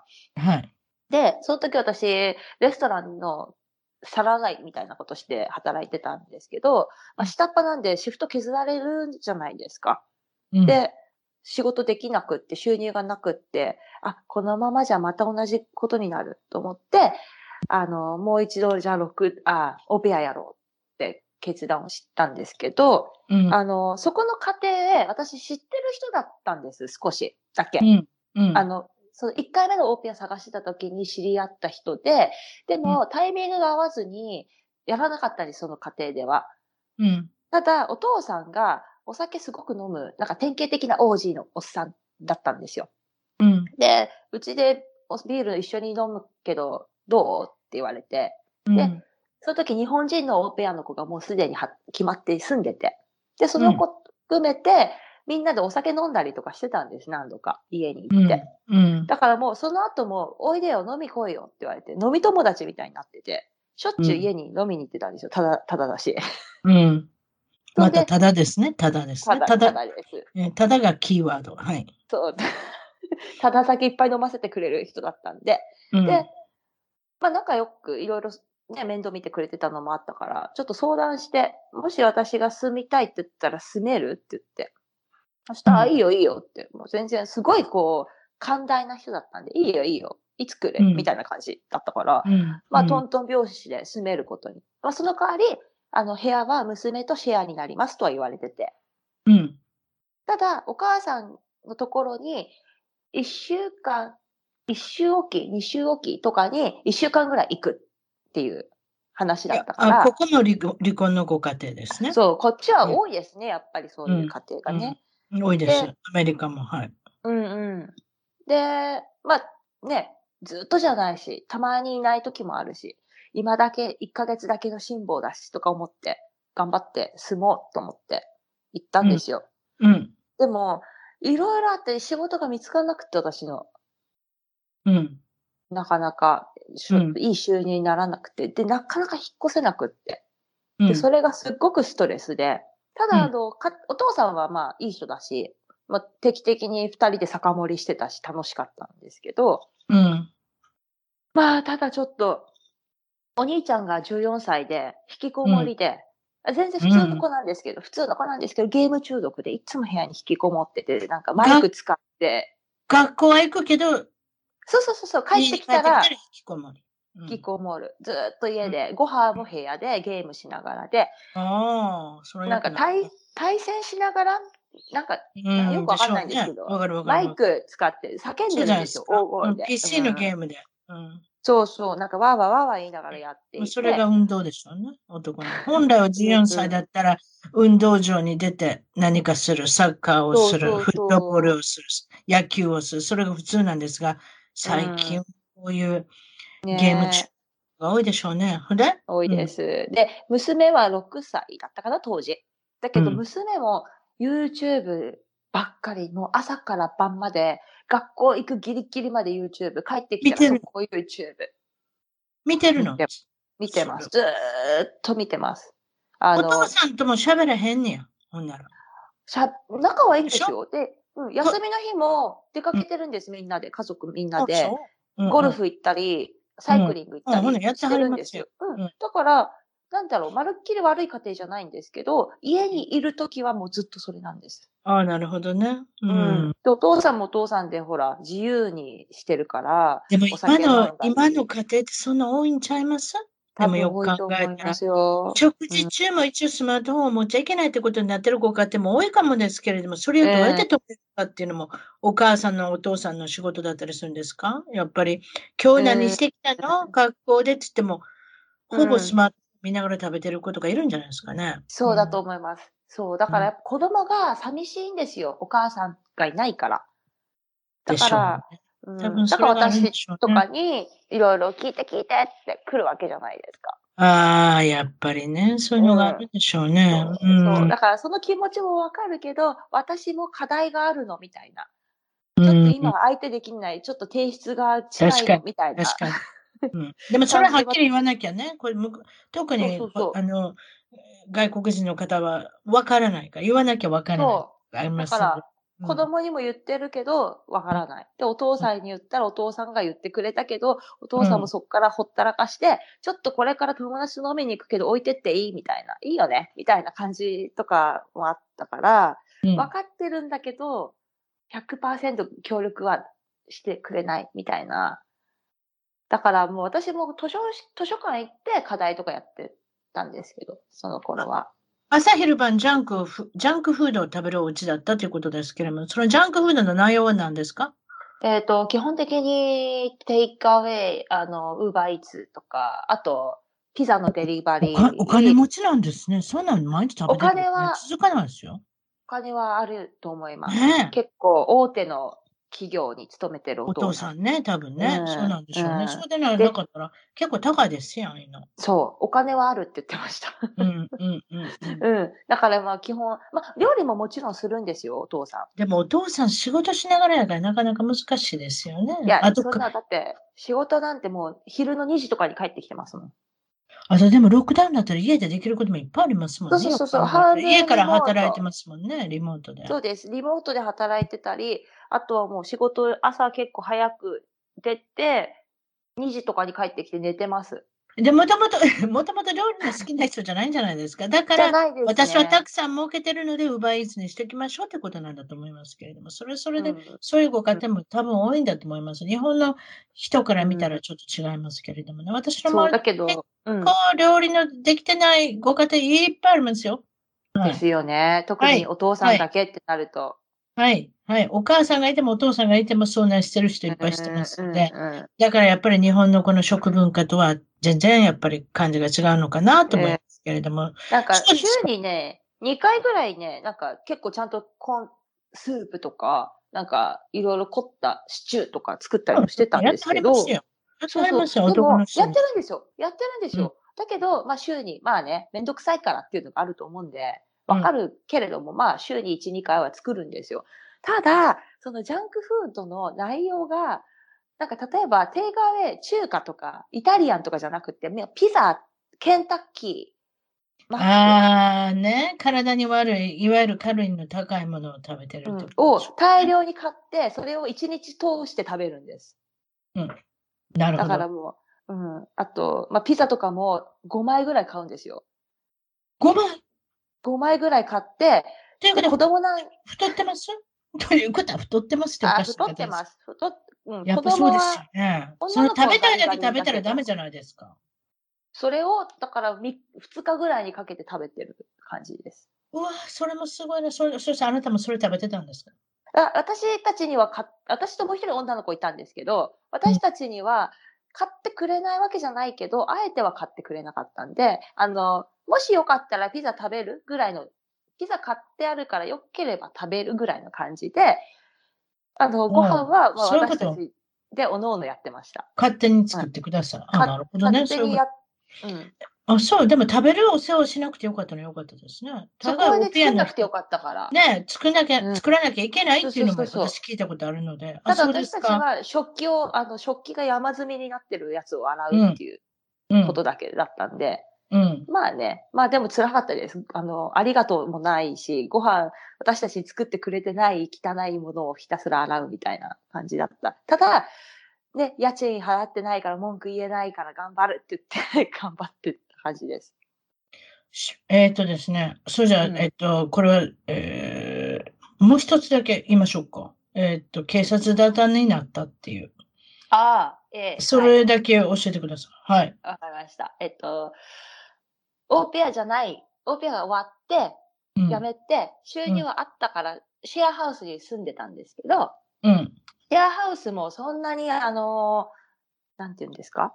お金が安い、ピンキリなんで、安いところしか住めなかったんですよ。とにかく安いところって思って。あとはもう、交通費かかんないように、職場の近くとかそういうところを探してたんですけど、うん。あの、たまたま一個、まあそこそこいい、結構いいお家が安値で出ていて、女性専用でお願いしますみたいな書いてあったんですよ。うん広告に。うんで、そこに家行ってみたら、まあ、男の人だったんですよね。同世代の男性が一人で住んでて。はい。で最初私女性だと思ってたから、ちょっと、うわって思ったんですけど、うん。まあでも悪い人じゃないし、すごく忙しく働いてるから家にあんまいないよみたいに言われてて。うん。で、まあそこに決めたわけです。で、二、うん。人で住んでたんそこでなんか4階建てみたいな、ちっちゃいアパートなんだけど、4階建てみたいになってて、うん。で、私の部屋が一番最上階にあって、そのオーナーの部屋が下にあって、で、うん。半、半地下がキッチン、ダイニングみたいな、そんな感じの家だったんですけど、うん。まあ、いつも忙しいから家にいないって言ってて。そしたら、あの、まあ、すごく優しくね、なんか、面倒見てくれてたから、最初は、あ、よかったって思ってたんですけど、うん。だんだん、なんかこう、私のご飯を用意してくれるんですよ、毎日。で、うん。朝起きると、あの、ゆりこ、ご飯はオーブンの中に入ってるよ、とか、メールが来てるんですよ。で、コーヒーはレンジの中に入れておいたよ、とか書いてて、で、あ、ありがとう。でも別に用意しなくていいんだけど、みたいな感じ。借りが、借りができるよな、そういうことそうう。そうそう。それも嫌だったし、私は自分でご飯管理して食べたかったから、うん。あの、ありがとう。でも今度からしなくていいから、みたいに言ったら、すごく拗ねちゃって、どうして僕が作った料理食べたくないの？みたいな感じになってきちゃって、あとはまあ、バイト、私飲食で働いてたから、土日仕事じゃないですか、基本的に。はいはい。で、帰りも結構遅くって。そしたらいつもバイト終わって携帯見ると、何やってんの？また仕事してるの？いつ帰ってくるの？先にビール飲んじゃうよとか、一人でご飯食べるのも飽きたんだけどとか、いつもそういうメールが入ってるんですよ。主人み、ご主人みたいな。そう、え？どういう関係？ってなって、うん。で、別にね、私に恋心があったとか、そういう感じじゃないみたいなんですよ、どうやら。ええただ、構ってほしいみたいで、ええうん。暇だから誰か30半ばやしね。独身でしょ、はいいや、わかんないんです、それが。子供ああはいるんです。あ、子供いる。あ子供はいはいるんです。だでけど、とりあえずパートナーがいないのね、今のところ。誰も付き合ってないってことじゃない多ですか。分。ただね、子供は、そのクイーンズランド州にいるから、もともと彼もクイーンズランド出身の人で、うん。だからそっちにもしかしたら奥さんがいるのか、別れた奥さんなのかわかんないですけど、ただこっちは今一人ぼっちで来たばっかで、パースには。だから友達もいなくてつまんないからあ、ってなるほ言ってどね。いて、だけどいつも私になんか嫌味を言ってくるんですよ。例えば、コーヒーもいらない、買ってこなくて、私は自分が欲しい時に自分で買うから大丈夫って言って。そしたら、彼がコーヒー買いに行って帰ってきた時とかに、ほら見て、僕コーヒー飲んでるけど飲みたくないの？とかいちいち言ってくるんですよ。うん。すごい嫌なやつで。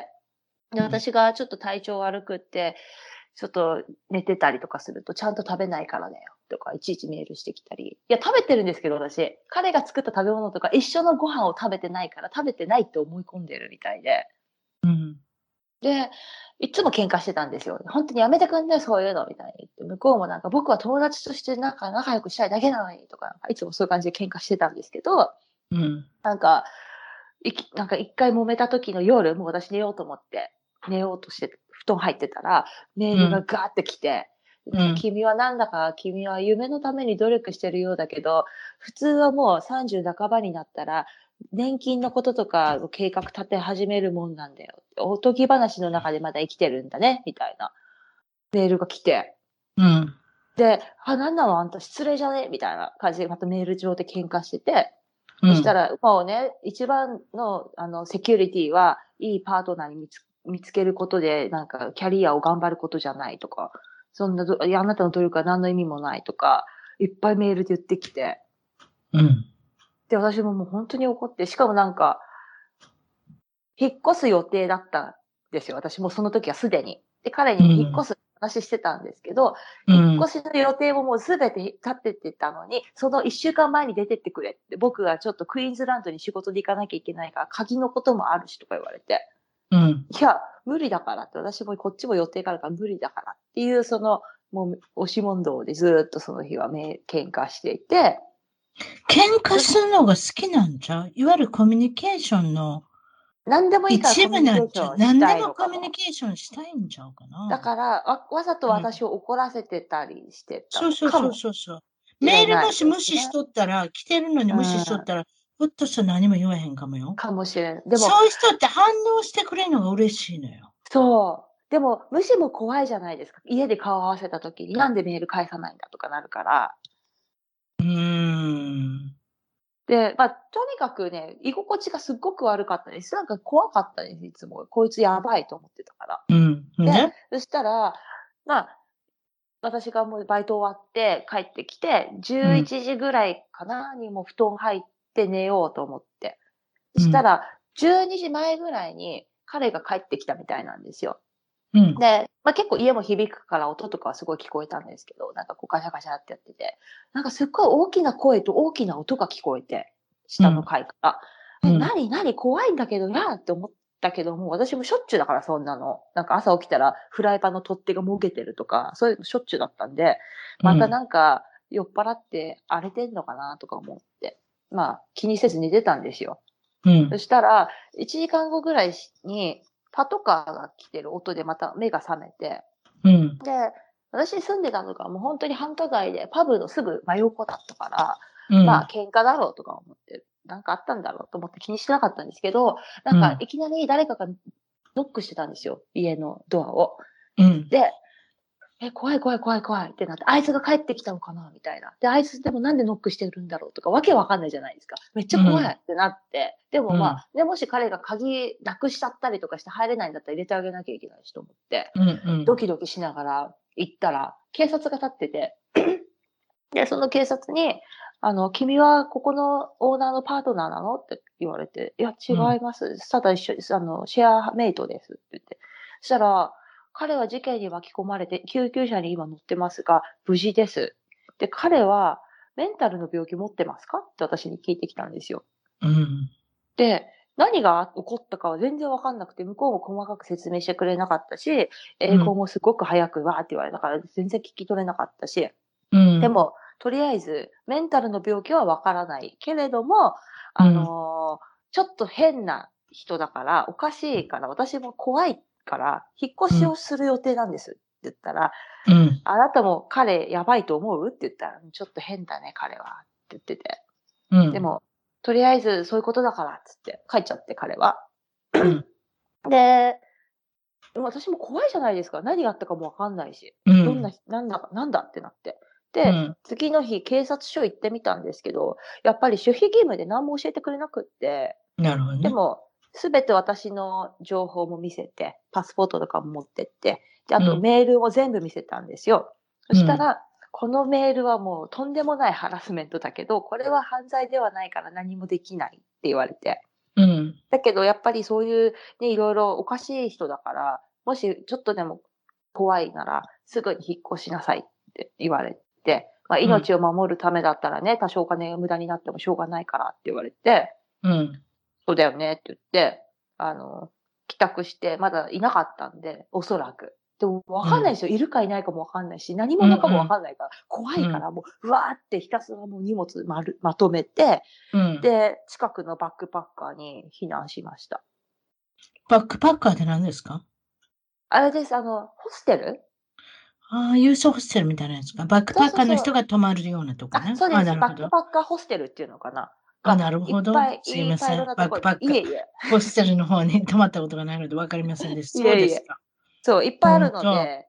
まあまあ、いろんなことがあの周りに起こりましたけれども、いろんなことを教えていただいて、えなかなかいろんな経験されてるなってことで、まあ、でも一応その男性からは何もそれ以降ハラスメントがなかったということで、無事でよかったですね。勝手に引っ越して、あの、引っ越したよって、鍵はあそこね返事を、あ、メールを送って、そこからもう返信もないです。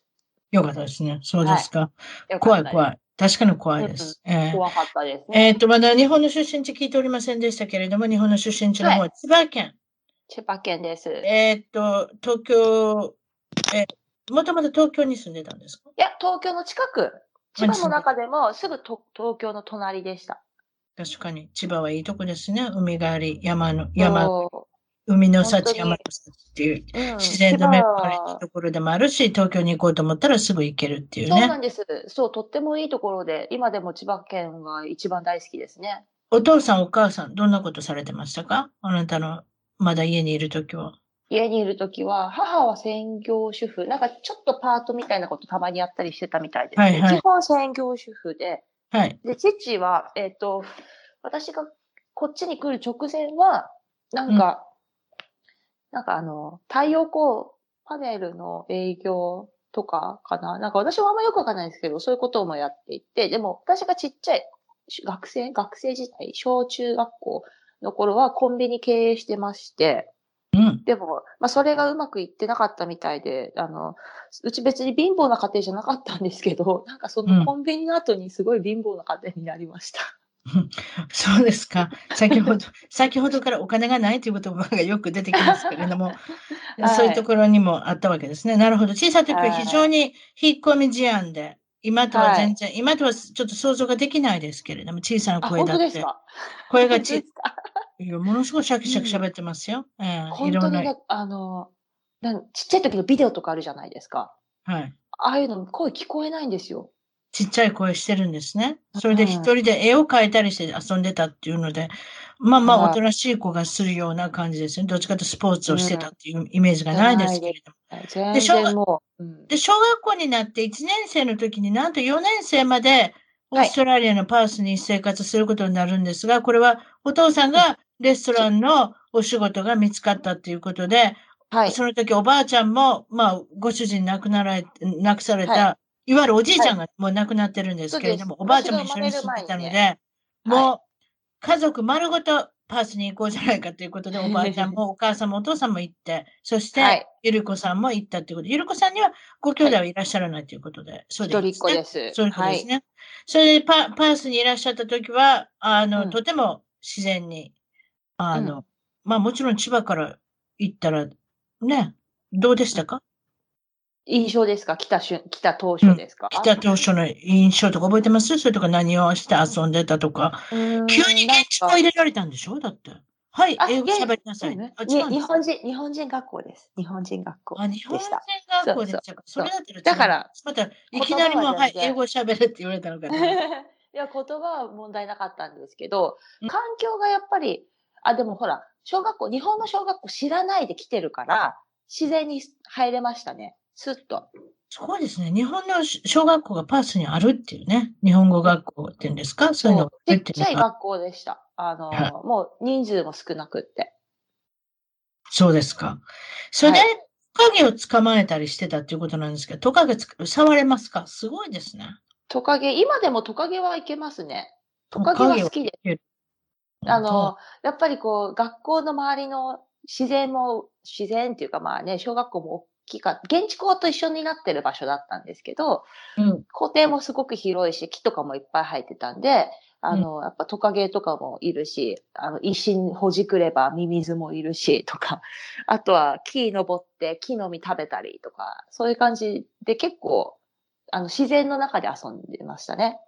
なるほど。そうですか。はいその時の将来の夢は、そんなになかったということですけれども、あえて言えば、うんお花屋さんを経営したかったかなということで、それでいいでしょうか？うん、なんかそう、将来の夢とか全然考えてなかったです、当時は。だけど、ほら、うん言わなきゃいけない時あるじゃないですか。確かに。で、その答えを用意しておかなきゃいけないからね。だからお花屋さんか、ケーキ屋さんか、あとなんか動物園の飼育係とかなんか言ってうん、素ま晴らししたね。いですね。うん優等生のあの回答で素晴らしいと思います。そういうことですか。えーっと、あの、高校は、こちらは外国語学校で英会話を専攻されたっていうことですけど。これははい。高校を卒業されてからそういうふうなことで。はい高校卒業してからも、あの、やっぱいろんなことに興味がなくって、うん。あの、まあ、多感な年頃なので興味がないんですよ。知らないみたいな感じだったんですけど、うん英語だけはすごく好きで、あの、得意じゃないわけじゃないけど、そんなに別に大得意ってほどでもなかったんですけど、やっぱ英語のでもパー勉強してる。スにね、パースに住んでたからね。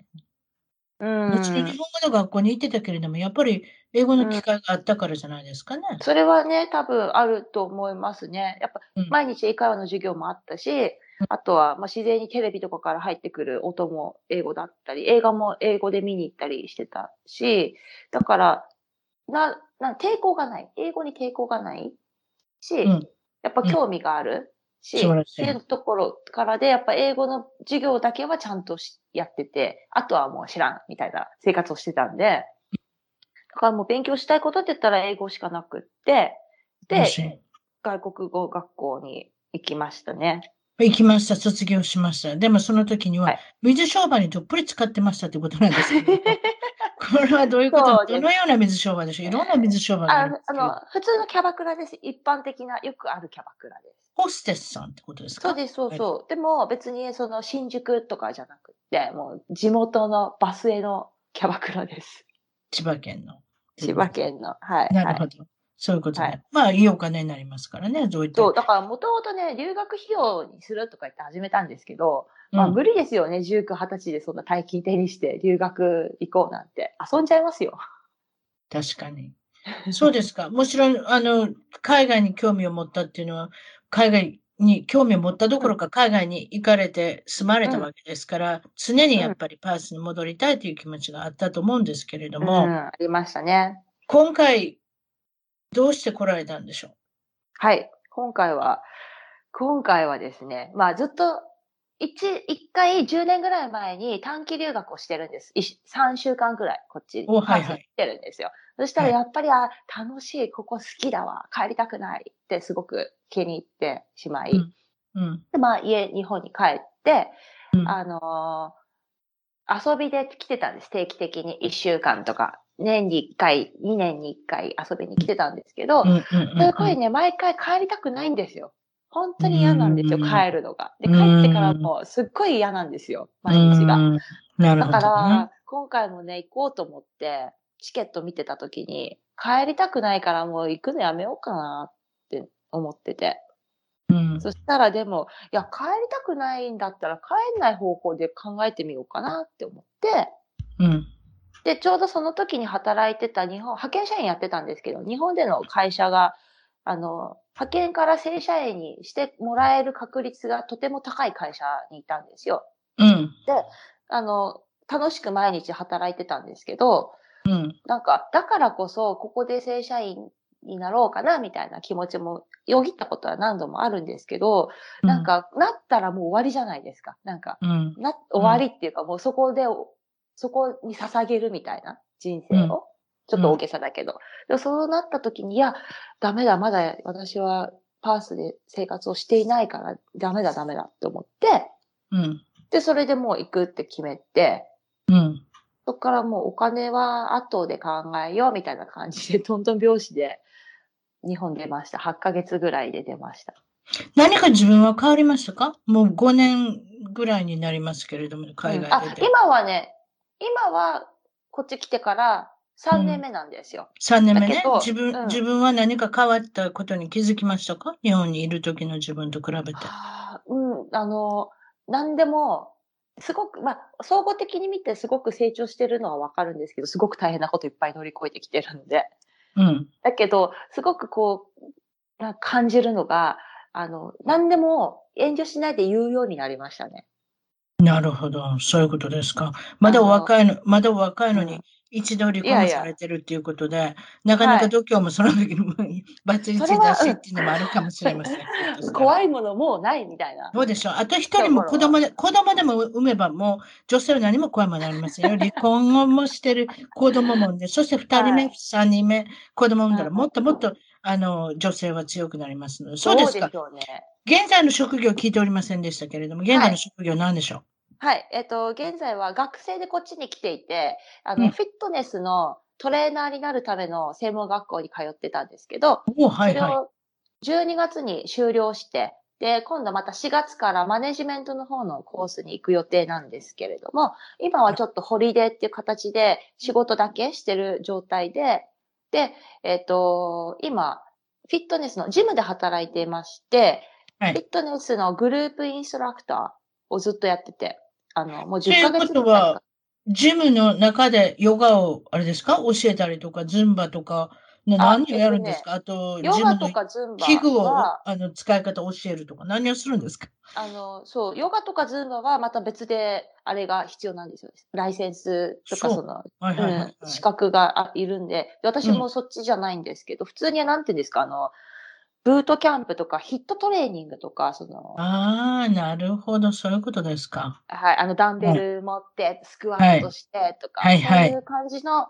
をグループでやる感じの、になってて、で、あの、パーソナルトレーナーだと1対1になるわけなんですけど、うん、それは、まあ、いつでももう資格を持ってるので、いつでも始められて、で、ジムの方でもちょっと今セッティングしてくれてる状態になりますね。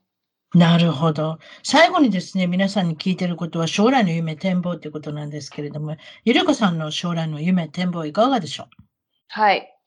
えっ、ー、とですね、一応やっぱりこのフィットネスの世界で働きたいなっていうのでこっちに来てるんですよ。で、あの、うんうん日本に帰るとは思うんですけど、日本に帰った時に、やっぱこっちでオーストラリアでフィットネスで働いてましたっていうので帰りたくって。で、向こう、日本に戻ってもやっぱそ、フィットネスの世界で働いていきたいって思ってて。まあ理想はパースと日本を行き来するような働き方したいんですけど、まあそこまでのね、私の実績もないですし、コロナもまだちょっとね、あるので難しいかなと思ってるんですけど、まあでも、仮に日本に帰国した後も、こっちでの経験、やっぱりこのオーストラリア、アメリカもそうだと思うんですけど、フィットネスに関して、日本よりも全然先進国というか、進んでるじゃないですか。皆さんの一般的な人たちの考え方がやっぱもっと身近にあると思うんですよ、日本よりも。日本もね、ね最近結構ほら、流行ってきてるっていうか、うん、トレーニングしてる人増えてはきてますけど、うん、やっぱり全然違うなと思うので、もっと私もこの、ね、そういう先進国で培った経験を日本でも活かしていきたいなって思ってもいますし、でもそれと同時にパースが好きなので日本に帰らないでずっとこっちに住みたいなって思う自分もちょっといますね。なるほど。わかりました。今日はお忙しい中、たくさんいろんなお話いただきました。ありがとうございました。ゆるこさんとまた、あと、その他の情報は、え一番トーク .com、一番トーク .com のゲスト情報から皆さんにクリックして、例えばね、ゆるこさんとつながりたい方がいるかもしれませんので。あら。そこから、そこからクリックできるようにしておきます。わかりました。はい。今日はどうも本当にありがとうございました。とんでもないです。楽しかったです。はい。楽しかったです。ありがとうございます。はい。失礼します。失礼します。それでは、今回のポッドキャスト一番トーク、海外で頑張る日本人の方は、フランスよりレギュラーのリミさんに来ていただきました。こんにちは。こんにちは。フランス、フラ久々ですね。フランスも27年いらっしゃって、リミさん、モテさん？あちょっと忘れちゃった。なんて読むんです？かもっと。はい、あもっともっと、竹もっと。ピアノのコマーシャルありましたね。そうでしたね。いえそうなんです。リミさんはフランスに27年いらっしゃるということで、これいかがですか？そうなんです。もうあのこの夏でもう28年目になるんですけど、もうちょうど去年の去年ちょうど27年に、気がつきは27年、もう3ヶ月、医師に限りついても3年、マックスそれで帰ろうと思ってたのに、気がつけば、うん、27年、日本に出たの、日本出たのが27歳。27年ちょうどあのバランスよく日本で生きてきた年フランスで生きてる年が同じぐらいになったのでで精神年齢も27にリセットしようかなと思って、今私いくつって言われたら頭の中では 脳内脳内監査は27。ずっと27。もうそれぐらいで忘れましょう。女性の場合は30過ぎたら、ね、それぐらいですよね。ね、もうそれぐらいがいいかなと思ってやっております。ありがとうございます。そういえばご主人と日本で知り合ったんちゃいました？そうなんですよね。新幹線でだったでしょ？私も前後ろですからね。そう。すごいですね。そこから子供さんが2人。設けられます。違いました。二人ですね。二人です。二人です。えっ、ー、と、上がお姉ちゃん？上が男の子です。上が男の子で、下が女の子だ。そうそうなんです。ちょうど一人一人で、そその次は別にもうもう一人ずついるから、うちと一緒ですね、一人ずついるからそうなんですよね、ちょうどね、男の子、女の子ですよね、辰巳さんとこもね。うん、そうですね。上が女の子、下が男の子で、まあいいよ、二つあの2種類生まれたしと思って。ね本当ね。本当本当。まあそれぞれ男の子も女の子も違うからね育てていくのに。面白いな思ってますけど。周りででも例えば男の子が欲しいとか女の子が欲しいって気張って3人ぐらい産んだけれどももうやめた人います、います。でもそれもね、これもほんま授かりもんって言って、そのもうあともう一人とか言ってできない、まあうちも2人目そうでしたけど、もうね、うん、本当、うん、もうこればっかり、ほんま授かりもんやなって、つくづく思いますけどね、やっぱり3人目が、3人目が欲しいって言って、なかなかずっとそれなのに、女の子欲しいのに男ばっかりできる人とかね。どう思います？あれどういうことなんだと思います？ああれはしゃあないんですか？しゃあないんですか？どうなんでしょう？本当どうなんでしょう？ねなんか昔の人ってあれやん。女バラとか男バラとか女の人に向かって言ってたことありませんでした？なんか昔の人で。この人女バラやからとかって。決して男ね男の人がどうこうではなくこの人女バラやから女の子しか生まれへんとか。このなんか一昔前そういう話してる人いはったなって思いなんかふと思い出しましたけど。ありましたよね。だ男性のサイズって聞いたことありません？私、男性のサイズによるって聞いたんですよ。私、それ言そう私なんか逆立ち逆立ちしてやったら女の子とかなんかなんかそんな話逆立ち？あ、そうなんか。ありましたよ、本当。なんかそうやって逆立ちして、エッチしたら女の子ができるたら男の子ができるたらって言って、必死で頑張ってる人の話とか、あの荻野式とか、なんかありましたよね。まあでもうん何やってもできない人はできなず、なんか何やってもできる方はできてっていう、もうこればっかりやっぱり授かりもんなんやろうなとかって思ってますけどね。うーん。私が聞いたのには、っていうかね、私ね、はい。まあ、あの日本にいあの住んでたことが、まあ、十数年前にあるんですけれども、はい。私のその、なんていうのかな、理論としては、あの、男性のサイズっていうよりも、なんでこんな話しだしたのか、ちょっとごめんなさいね。いいですよ面白いじゃないですか、でも。でもね、例えばね、女の子の欲しい人がいたんですよ、私の周りで。日本に帰った時に。うん。うんそれで、私のプロデュースのもとにですね、はい。二人女の子、あの、生まれ二人私の周りで。えで、何をしたか？辰巳プロデューサーは何をしたか？でしょ？何をしたかプロデューサーか聞きたい。は。で、私は、私の論理ですよ。いろいろこう調べてみて、私は、ああ、これしっくりくるなと思ったのは、うんあのね、もう細かいこと言うてあれなんですけれども、あの、男の子になる精子うん。は弱いんですよ。あそれは聞いたことあります短距離走。うんうんそれ聞いたことああります。うん。あの、ということは、あの、お父さんのサイズ、まあ、お父さんのサイズって、男の人のサイズが、実に近ければ近いほど、男が生まれる可能性があるんですよ。どうしてか短距離走だから泳がなくていい。ああ、なるほどでね。女性の、女性が欲しい場合は、うん。お父さんというか、その相手が、やや遠遠目に。だから、長いこと長距離走ができる、女女子になる、赤ちゃんの女子になる精子っていうのは、長距離走ができるんです。はあ、じゃあ反対に、じゃあ女の子ばっかりのお家はもしかしてお父様は品の良い。そ品の良い息子さんかもしれない。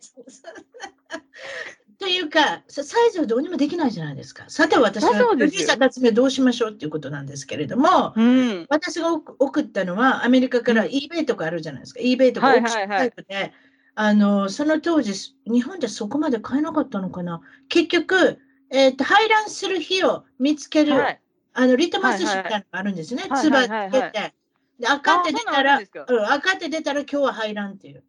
あ、排卵日がわかるリトマス紙があるんだ。そういうのがあるんですよ。排卵日の分かる。うーんなんと、あれです、アメリカは99セントの店に売ってますからね。ああ、そうなんですか。100均、100均で売ってるんですよ。今はですよ。その時は十何年前ですからちょっとわかりませんけれども、とにかく、そういうリトマス紙みたいなのがあって、排卵日を検査するやつを買ってもらったんで、買って送ってあげた。送ってあげたっていうか、買ってあげて、まあ、ええ。あげたんですよ。そうしたら、排卵日です。女性って不思議なもんで、排卵日にそういうことがしたくなるんですよ。それはだから、あのあれですよね。自生然な命の神秘なり。ですよね。そういうのですよね。ね、だって、こう、子は産んで増やせなきゃいけないっていう。うんうん。でも、そういうふうにしちゃいけないんですよ。女の子が欲しい場合は。一日ずらす。ずらすんですね。ああ。だから、それで生ねき残っそう、そういうことですよ。だって精子は中です。3日生きるって言うから、そうん、そのもう3日前後生き残った、そう、3日前後でもうなかなか着床しにくい時期を狙って、それでも、もうじゃあ、あれですね。あのだからプロデューサーたちもそれで二人の女子が生まれたんですよ。でもそれはあの一応長、長距離泳げる精子を持ってる、うん。やっぱり基本は元気なお父さんでないとダメっていうことですよね。うん、もう基本あと、やっぱりもう途中男の子が欲しい場合は排卵日にするのがいいってことなんですか？そういうじゃあそうですね。だって、ほら、あのユダヤ教の人たちってね、あの女性の生理の間はダメで、その後1週間してからあのエッチするようにっていう教えがあるってあ、そう聞いてて、なんですか？もうそそう、そう、もう必ず子供を増やすっていう、もうちゃんと排卵日狙って、もう生理中は絶対触ってはダメで、その1週間後にやるっていうふうに決まってるっていうのを聞いて、あなるほど、ある意味、理理にかなってるなとかって、さすがイスラエル。ねえ。中心の考え方ちゃうな。プラン、全部計画されてんねんな。頭いいな。そういうこと、頭いいんですよ。やっぱそうやって世子供増やしていくから。頭いいのは台湾の人と、うんあのジューシーのイスラエルの人ですよね。ねアメリカも多いですからね、もう多にいです、多いです。すべての会社のトップはその2つに分かれてまそうす。そうそう、うちもですよ。でもこっちテレビ会社だとかやっぱりそうもああいう、そう、メディアも絶対にそう、か？ユダヤ。メメディアはユダヤ。あメディアはユダヤですね、アメリカもうの。あの金融もそうですし、ハリウッドメディアは。ハリウッドもあ、そううなんですね。うんそうなんですね。だから本当映像関係は。名前書いてる人もいるかもしれませんけどね。うんなんとかバーとか、なんとかスタインとか、そのばっかりですよ。ああ、まあさね、あんまり公演ばっかりやったらバレますからね。あ、あんたも公演公演 公演といえばみたいな。公園っていう名前もそうなんですか ?C-O-H-E-N そうそうそう、もうこもうこっちでは、あ、公園って言ったそれ知らんかった。それ知らんですよねっていう、もうなんかフランスではもう公園公園っていう、あ、ユダヤもうドクターとかも、あ、なんとか公園、あ、あデビット公園、あ、ユダヤですねっていう、もう名前、もう聞いただけでわかる、あ、ユダヤですよねっていう、ユダヤ、ユダヤ、ユダヤみたいな。あとトップ牛耳っていうの最近多くなったの。特にあのテクノロジー系、インド人。まあ、50の国ね、言えるぐらいなんで、それはね、まあちょっと、あの、しまあみんながみんなですけど、その50の国言えるような人たちには、ちょっとね、まあちょっと、しょうがない。まあ50の人数も多いですね、50あそこの国なんですかあの人って。あそこ50の国ですよ。まあ私は普通の国でさえやばいなって最初 39×32 ってすぐできんの。そうですよ。すごいですよね。学校でえそれ50の国って。それは世界を制覇するわけやな。そう、もうちょっと伸びるのが、経済がちょっとイギリスに植民地だのなんなのされてたから、ちょっと伸びるのしんどかったやろうけど、今、うんグググググって出てるのは、そういう50の国やからねっていう、私の頭の中で。50の国できる人たちだから、なかなかねあと。あれですやん。あのカースト制ってありません、まだインドに。そうですね。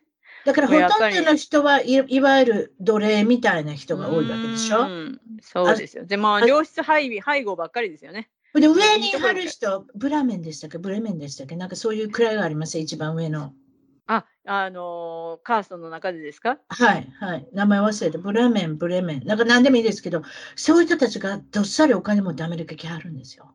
あやっぱそうなんですね。そう。多分もう本当ごごく一部がっていう、もうピラミッドの一部上だけがっていう、本当そうですよね。うんあボリウッドも全部あれ、もうボリウッドで、あの中だけしかみんな俳優さんは俳優さんとしか結婚しないみたいなね。なるほどね。って、そういう良質の顔の子が生まれていくわけやね。っていう、なんか、そしてまた俳優やる、歌舞伎みたいやなって思ってますけどね、ボリウッドもね。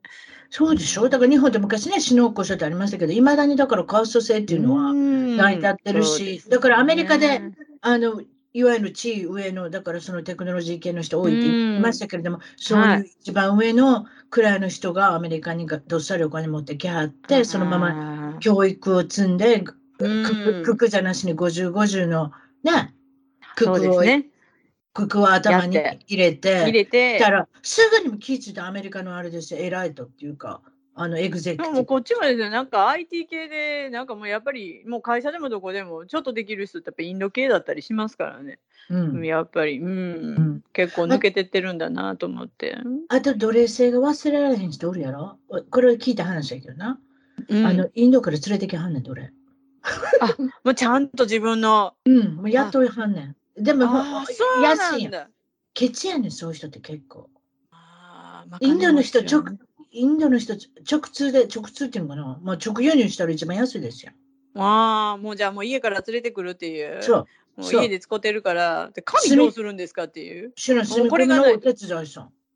あをインドからじゃあ現地で、現地でっていうわけではなく、もうインドからもう家族そう込みでこれもビザ下ろしてくださいって言ってくるんだ。なんかあんちゃいます？なんかそう聞きましたよ。だってその人らってもう生まれたその日からずっともうあれでしょ？お世話する人奴隷さんがいはるわ。奴隷さんやまあ。お世話する人いはるんでしょ家の中に何人もいたと思いますよ。召使いさんですね。そりゃそうですよね。その言葉忘れてた。うん召使いさん。お手伝いさん。そうですね。だからそういう人っていうのはだからアメリカにね来ていきなりね自分でうん車を運転したら自分でガス入れろってガソリン入れろっていうようなあの社会にはちょっとあれじゃないですか。ああそこもお母さんがみんな、あれでしょ？お母さんがお嫁さん決めはるんですよね。なそうですよまあ、未だにお母さんかって思うけど、いまだにお母さんかっていう。たまに恋愛ししてる人がいて友達の中で、インドの人で、やっぱりその人も出世されてる女性で、頑張ってはる。たまに恋愛して結婚されますけど、ほとんどの人が、だからね、うん、出世しはるのはね、出世しはるとか、うん、あの、学校の中でどうして頭がいいのか、彼女とか彼氏とか作れへんから、勉強に熱中できるからって。だって、ゆくゆくが、ゆくゆく親が決めるから。ああ。よう考えてみてくださいよ。恋愛でも皆さんあれじゃないですか、失恋したり、恋愛がうまくいったり、そういえば勉強の時間を食いましたね、そこで。そうですね。そうですね。でもそれは人間人間のこう感情をこうね、本当あの人間性を豊かにするにはそれがないとちょっと困るんではないかと思うけど、私はそうですね。かけてますよ、多分だから。だから会社の中に入って誰かをクビにするときって結構きつくパンパンパンって切れるんじゃないですか、あの人ら。ああ、感情ないですか、ね、私そう聞いてますよ。ああ、なるほどね。もうやっぱりできる。できるかできないかだけなんですよね。でもまあ、うん、私もあの会社で言いましたけどね、インド系のイギリス人の女医さん、もう、うん、ハイネスって呼ばれてますよね。もう女王様ですからね。ハイネスがまたね、そう、もう、もう立ち居振る舞いも、言動もすごいハイネス。もうそうなんです。だから結婚し結婚したくなった、適齢期になったら見合いすればいいと思ってるから。もう親がどっちにしろそういう人連れてくるしみたいな。人生ちゃいますね、そうなると。ねえ。だから勉強に集中でき出世、出世するっていうことにも集中できるっていうことだから、でも人生それでいいのかなと思っちゃいますけどね。ね、まあでもね、全然交わったことない人の世界の、まあ、あの、仕事場では特にハイネスとかいらっしゃいますけれど。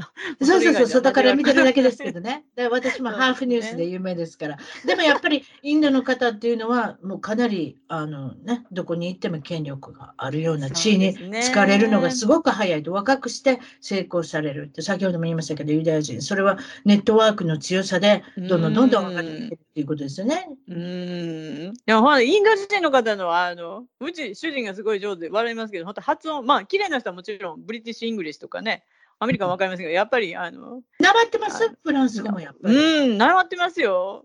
だから結構、まあ、できる人でもやっぱ音は抜けないんだなとかってさ、お前に言われたないってみんな言われた、お前の英語とフランス語に、お前に言われたないって多分みんな言われた。英語もなまってますね。まあ、皆さん、でもインドの方特有のなまりがあります。そういえばでもあれじゃないですか。フラそれで思い出しましたけど、フランスの方っていうのは H の発音ができないでしょ？私できないですよ。フランス人の友達できないでしょ？そう、ある子ある子。もうホテルそう、ホテル。ホテルのことホテルホテルですホテルですよ。ハヒフヘホが言えないんですよね。ハヒフもう喧嘩して腹立ったハヒフヘホ言うてみっていうような、もう、もう、お前歯抜けたフォフォ言う、そう言えないでた、フォフォ言うんで、人の発音で。結構分からないもんです。何一つが抜けたの？何を言うてはんねや私は分かりますよ。ホテルがホテルになるのは分かってるから分かりますけど、アメリカ人の人で頭かしげてる人います？今何をはった？何？そう、多分そうだと思う。だってもう発音言われても、スペルででも、だから、あのー発音ほら、フランス語って、後ろ、ルノーとかもそうですけど、うん、発音せえへん、Z やら H とか T とかついて、発音せえへんねやったらなんで入れんのっていう。ハードル高い。そう。ハードル高い。発音せえへん入れ入れんかったらええやんって思うのに、これは発音する、これは発音せえへんとか、なんでっていう。っていうことは、フランス語できる、喋れる人でも書かれへんやろ。あれだけいろいろややこしいこと書いてたら。だもうだからもう最後、それ E と S つけるとかね、もうだもう未だにやってて、私もフランス語そんなにできる、全然まだできないので、泣きそうになりますけど。当てずっぽできへんのそう。だパリス、あれ、パリスって読むのパリですからっていう。でも S ついてるしみたいな。でももう、あのパリス・ヒルトンはパリス・ヒルトン、パリ・ヒルトンじゃないですよねみたいな。あれ、パリって書いてあるけど、パリス、このパリスっていうと、いや、パリス・ヒルトンはパリス・ヒルトンかもしれませんけど、パリ。それだって S 発音しないよ。なんでつけんねんみたいな。せやな。ね。だから私もハードルが高いから、フランス語絶対できへんと思ってるもん。いや、そんなことないですよ。アルファベット横な横文字ができれば、もうね、あの、あとはちょっと組み合わせで、きっと、それはそうだと、頭、発音がね、ちょっとあれですけど、もうそんなもうね、もう女性名詞とかね、男性、いいやん、女性でも男性でも別にかへんやんそれでも、それでもスペイン語もあるな。そう。そうだ。女性と男性、やっぱりあれはあれかな、カトリック系やから、やっぱりそういう女性をと男性は、女性は女性らしく、男性は男性らしくってえでもネクタイって男がつけるのに、あれ女性名詞なんですよ。なんでって思いますよね。え、男がつけんねんから、あれ。もだ男がつけるやつやから、えっとって言ったら、いや、これ女性名詞とかね。車は女性ね。ラバーチューだからど女とかね。なんでっていう。あもうよくわかんないよ。その、あの、あ、そうよくわからんのある。よくわからない。うんアメリカでも、ね、よくわかんないそのあれがあんねん。例えばホームランってあるやろ？ホームラン打ちや。あの球は C やねん。She's gone っていうねえ？ん。どうして C なんでしょうえ ?He's gone って言えへんねんで。He's gone だから C なんねん。それ彼女あれです C なの？彼女は行っちゃったじゃでしょ？いい行ってしまった。何でもいいですか、え、行きましたえ、ね。he's gone, it's gone じゃなくて、she's gone なんだ。うん、あと、船あるやろ？あれも C やねん。ああ、C って別に SCA の海の C じゃないですよ。私の言ってるの彼女っていうやつ。え、フランス語は男性名詞？え？だだだあふ船は男性名詞です。車は女やけどちょっ、と今ル不安だからちょっと待って、おうちの旦那に聞いとこう。確いや、でかもだからきっと C 違うんですよ。思うね。絶対違うと思う。でもね、えあのホームランだけは知ってる。ホームランだけは分かってでもそういうのがいっぱいあるねん。あれはなんで C でどれが He? このあれリスト作っておきますわ本当そうで。すね。あ、もうぜひ。もう謎謎ですよ。もうでもそこまでですもう言ってる間に人参の話謎まそれも懐かしい言葉じゃないですか。ありますよね。認知症になってもうそれすら日本語すら出てこない今ほんま自分でもやばいなってもう予備軍ですからね私も本当にもうだからもう気をつけないとと思ってるんですけどねもうマクロンさんの話しましょうか？そろそろ。マクロあマクロマンさんクロンさん、はい2期目見事に当選されてますよ。ねえうまいことやりましたよねなんかもう最後まで表明どんなにするのかなってもう他の人がもう私が行く私が行く俺がやる俺がやるって言っててマクロンずっと黙りこくってたんで行くんやろか多分行くんやと思うけどどないすんのやろね？って言っててギリギリまで。でどないすんのかね？って言って最後の最後までほんでマクロンどうすんのやろね？って言ってもうギリギリ最後表明するのに期限あるからどないすんのやろね？ってその2週間前ぐらいにウクライナ始まったでしょ？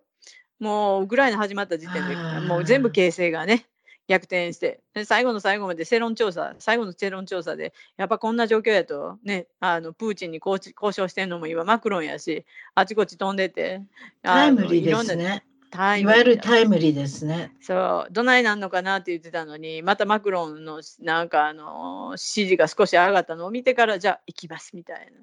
でほんまに行こうと思ってたんか様子見でどないしようと思ってたんかもう沈黙ずっと守ったままでまあ忙しいの分かりますけどあちこち行ったり来たりしてるはるから忙しいの分かるけど言うことは行きますって一言言うんかなと思ってたらそれもずっとせんまま、最後セロン見てだからうまいことやまあねうまいこともう最後ねあのね右翼大右翼のマリンさんだったのでねまた彼女かみたいなもうすごいパーセンテージ伸ばしてたのでまあどないなるかなと思ったけどそこまでを選ぶほどはフランスも右寄りにはなれなかったっていうことで、まあ、マクロンまあ、さんね、2期目、二期目といっても、1期が5年間。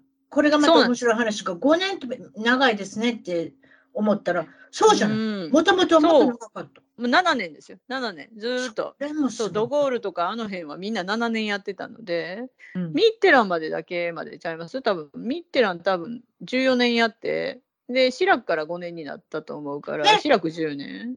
7年やって2期できんの？ほんなら14年。そう。14年それもすごいな。そういえば、ねえ。いやな、フランスの大統領とあんま変わらんな。そう変わらなかったと思いますよ。だからまあそう政治はそれぐらいやらんとっていうところがあったのかも。しれないアメリカはね4年ですけども最後1年？もうもうキャンペーンキャンペーンだから。がそう大統領選挙のキャンペーンで、ね、あんたほんまにホワイトハウスにいはるんですか？みたいな。あの、ねえ。アメリカのために働いてはるんですか？って4年目ね。大体そういうふうになってますよね。うん。もうみんなキャンペーンであちこち飛び回ってもうけん、ね、け結果見てっていうからもう実質政治は3年っていう、ね、もうなんかアメリカ決まった後にちょうどフランスの選挙でああアメリカあの人になったら次フランスどうやろうねって1年後がうちやからね、うん。だから1年後じゃあっていうなんかアメリカの選挙始まるたびにじゃああとこっちも任期2年ねとかなんかそういう感じで見てるんですけど、ね。アメリカも、アメリカも極端な感じになってます。世界中がそんな感じに思いますけれども、そのライバルのなんですね。方も、ライバルの方もちろん極右ですか、うんうん極右ですよね。うんあでも結構検討しはったんですね。うん、まあ、結果的には負けはったけど、何パーセント負けはったけど、えっ、ー、と、マクロンが54の、えっ、ー、と、マリン・ルペン47ぐらい行きましたから、もう彼女にとっては結構な数字ですよ。結構な数字。うん。うん、そう。まあ。5年後はもうマクロンさんは出なくて、新しい人がこう。新しい人が。そうなんですよね。でもなんかこの間、なんかちょうどテレビでも言ってましたけど、ちょうど今、マリン・ルペンも多分67とか、だからちょうど今、政治でもうもう一期来、来年5年後そうはっていうところがみんなもう結構な年齢で参戦もう一回できないようになる。なんか総リフレッシュにマクロもいなくなるけど、総リフレッシュで次どんな、どんな人たちが出てくるのかねっていう。なんかそんなになる。ですね、養わなきゃですね。このそうですね。アメリカもそうですやん。もうバイデンさんにしても、まあ、ひょっとしたら次出るのかって言われてるトランプさんにしても、80近いですよ。どないしますの？バイデンさん、もう一期行こうと思えば？いけますよ。行こうそれ行こうと思えばって面白いじゃないですか。老人ホームから抜け出たみたいなおじいさんですけどね。もうね、ちょうど大統領になる前ですよね、右の足の甲骨折してっていう犬犬サブ、大丈夫かいねって思ったん覚えてますけどね。覚えてますよ。あの人がでもあれですね、あの、そうそう、覚えてるのが、その噂はいっぱいあるんですよ。だから結局、おしゃべりが上手なのかどうか知りませんけれども、うん、何をおしゃべりしても台本っていうものがあるじゃないですか。いわゆるテロップを読みながら。そうですね。で耳の中になんか補聴器を入れてるっていう噂がね、ちっちゃい、最近のだったらものすごいちっちゃいんですよね。ああれを入れて、誰かがつぶやいてるっていう噂があったんですよ、ね。あじゃあもう本当におっと聞こえてない補聴器、プラスそれ、もしくはまあ補聴器も誰かがつぶやいてる、次右行けよとか、次そそれがあったんですよ、実は。あ多分、そうなんですか？大統領になったまあ、その辺の時ですけれども、ホワイトハウスとかどこ行っても、警備、敬礼しなきゃいけない時があるじゃないですか。そのいわゆる、あのご挨拶としてね。ご挨拶として警備の人が敬意を示さなきゃいけない兵隊さんがいるから。そうですね。そこで歩きながら、ここで敬礼って一言言わはったんですよ。おかしい。ここで敬礼。もうそれはもう、もしかしてあれです耳でつびはつぶやきはった人の命令だと、命令っていうか、本当はバイデンさんは何も言わずに敬礼しなきゃいけなかったんですけれども、リピートしちゃったんですよ。ここでもしくはもう、あの、ね、あの年齢いかれてるおじいさんってよう独り言多いんで、あの頭の中で脳内リピートして、はい、ここで敬礼。えでもあのあの電車電車で乗ってても、はい、右行きます、ドア OK です、一人で喋ってはります、あれと同じ、はい、ここで敬礼、はい、次右に行きます。もしかしたらそっちかも、どっちにしろやばいですよね。どっちにしても、だからちょっと思うんですけど、例えばアメリカなんか、フランスはどうか知りませんよ。いわゆる連邦最高裁判所の裁判官は、うん、リタイアメント、あの引退が別にしなくていいんですよ。だから、戦絶しなかったても100歳近い人、おばあちゃんが死なかああ、そうなんだ。そういう人って毎年ちょっとテストとかした方がよくないですか？よく日本でもほら、この人運転できるかっていうテストがあるじゃないですか。そうですよ。お年寄りには。みんなが大丈夫だと思ってるだけで、どっか、どっか抜けてる方、もうあの認知症の方とかもみんなそうですけど、大丈夫、まあ、うんって思ってても、もうこう言えないですよね、きっとそのポジションアメリカでもありますよ。ある程度の年になって、いくつか忘れましたけれども、行かなきゃいけないんですよね、テストに。行かなきゃいけないんですね。うん。じゃそれで通った人だけ運転していいってことなんです。そうでないと、大変なことになるじゃないですか。いや、フランス、多分免許取ったら取りっぱなんで、もう田舎道とか走ったらやばいですよ。なんかもう本当、あの、街中歩いてるおばあさんとかおじいさんも本当に、あの、もともとここって信号無視する人多いですけど、逆行する人もいますからね。道路逆行する人とかいますからね。いるから。私は言いませんけどね。だから政治家さんとか80歳以降の人とかでも、あの、いっぱいあるじゃないですか？あの、うん、議長の人とか、アメリカの、ね、いわゆる国会議員の議長の人とかでも80いくつでしょ？大丈夫かなですよね。はい、テストとかやってほしいですね。本当ですね。なんかこあこんなんやったのっていうそう一般公開されるかどうか分かりませんけどね、本当にね。まあ、そこまでフェアであればよろしいなと思いますけど、もう本当ね、マクロンもまあ、まだ若いですけどね、もしかしたら奥様のブリジットがどっか行っちゃうかもしれないあと5年の間に大丈夫かしらって思いますけど、ね、おいくつですか、あの奥さん。あの年が上です、ね。ブリジットさんって24歳上ですからね。24も上の？そう。あ友達のあれマクロンの友達のお母さんですよ。そんなことどうします？辰巳さんあの自分の娘とか息子の友達からええ結婚してほしええいねあの今の旦那さんと別れてうん僕と結婚してほしいねんけどって娘の友達から言われたらもうそんな状況ですよ。あそうか、その今、そのそれ振ってもうたらビビビったな、今。やっぱりやっぱり実際問題そう、そうですよね。そういうふうに言われたら、うんちょっとやっぱり注教え子で「え？ちょっと待って」みたいな。ラジオでこうやっていろいろとレクチャーやってて「ごめんあの今までずっと例えば家とかに遊びに来てた娘の友達から男の子か怒らるそれもうもうそれもう崩壊ですよね家族も。そりゃすごいな、ようか。ちょっとねそう崩壊かなと思ってそのそれそれ行くみたい。それですからね。うん。そううんうんうん、まあまあ、なかなか珍しい夫婦のパターンって言っちゃパターンです。ねえ24歳って言ったらい、いわゆる日本で二回り違うっていそう、二回り違うんですよ。もう、もう小柳ルミ子もびっくりみたいな、ケンちゃんとか言ってたあのノリじゃないですからねみたいな。どうしたんですか、小柳ルミ子って。小柳ルミ子って大隅健也さんとかってなんかたやっぱり25かあー6ぐらい離れてたじゃないですか。アメリカで言ってシェアさんですね。まあわかります。ああ、ええシェアさん。たまにいますね、そういう方が。でも、ういう方は芸能界だったらすぐにバーってニュースになりますけど、一般社会にも24歳上の人で、わあ、でも24ってすごいですね。40歳の人すごいですよ。64歳の人と結婚してる。そうですよ。大体多分それと思うんですけど。そわあそうそうですか、確かにう。。そう。あと5年頑張ってくださいね、ブリジットさんっていう。本当ね、頑張ってほしいですよね。どうせならね、うんいろんな意味で歴史に残る方っていう。ブリジットさん、美容整形とかしてんのかな？わかんないですね。ある程度は あのやってらっしゃるかもしれません顔の管理とかしなきゃですよね。やっぱりちょっとねえ。しなきゃですから。もうお孫さんいはるからね、彼女ね。ああ、なるほどね。うんでも最近いいのがありますからね、美容整形も。そナチュラルにね。あの直せますから、ナチュラルに直せるまあなんか一部で言うとマクロンさんは一応ゲイだっていう噂がね、かなり根強く残ってるので。ありますよね、それね。そう。マクロンさんはゲイっていう話がずっと根強く出てるので。まあね。でしょうね。だからそうだね24歳も離れてる女性を相手に結婚したっていうことだからでしょ、結局。うん。どこまで、それで結婚するのかっていう、なんかその辺よく、じゃあ、バイとか、なんかもう途中の頭の中で、ゲイ、バイ、なんかもう出てくるのは、なんかカタカナ2文字だけだけどみたいな。もうイどギリスのちらでもいいみたいですね。そうそうイギリスの映画って必ずそういう方が出てきますから。でもまああれお仕事できたらいいっていうのがラテンのねこの国のシステムなのであの日本みたいに女で女の問題で仕事に支障が出るとかアメリカもそうですけどね女性問題結構うるさいですけどラテンのここはいいのいいの仕事ができればっていう、まあ、その路線が多いので。確かにラテンもそういう感じがありますね。でも、うあん、ものすごく重視しますね。この人はそ浮気してうですない。ね。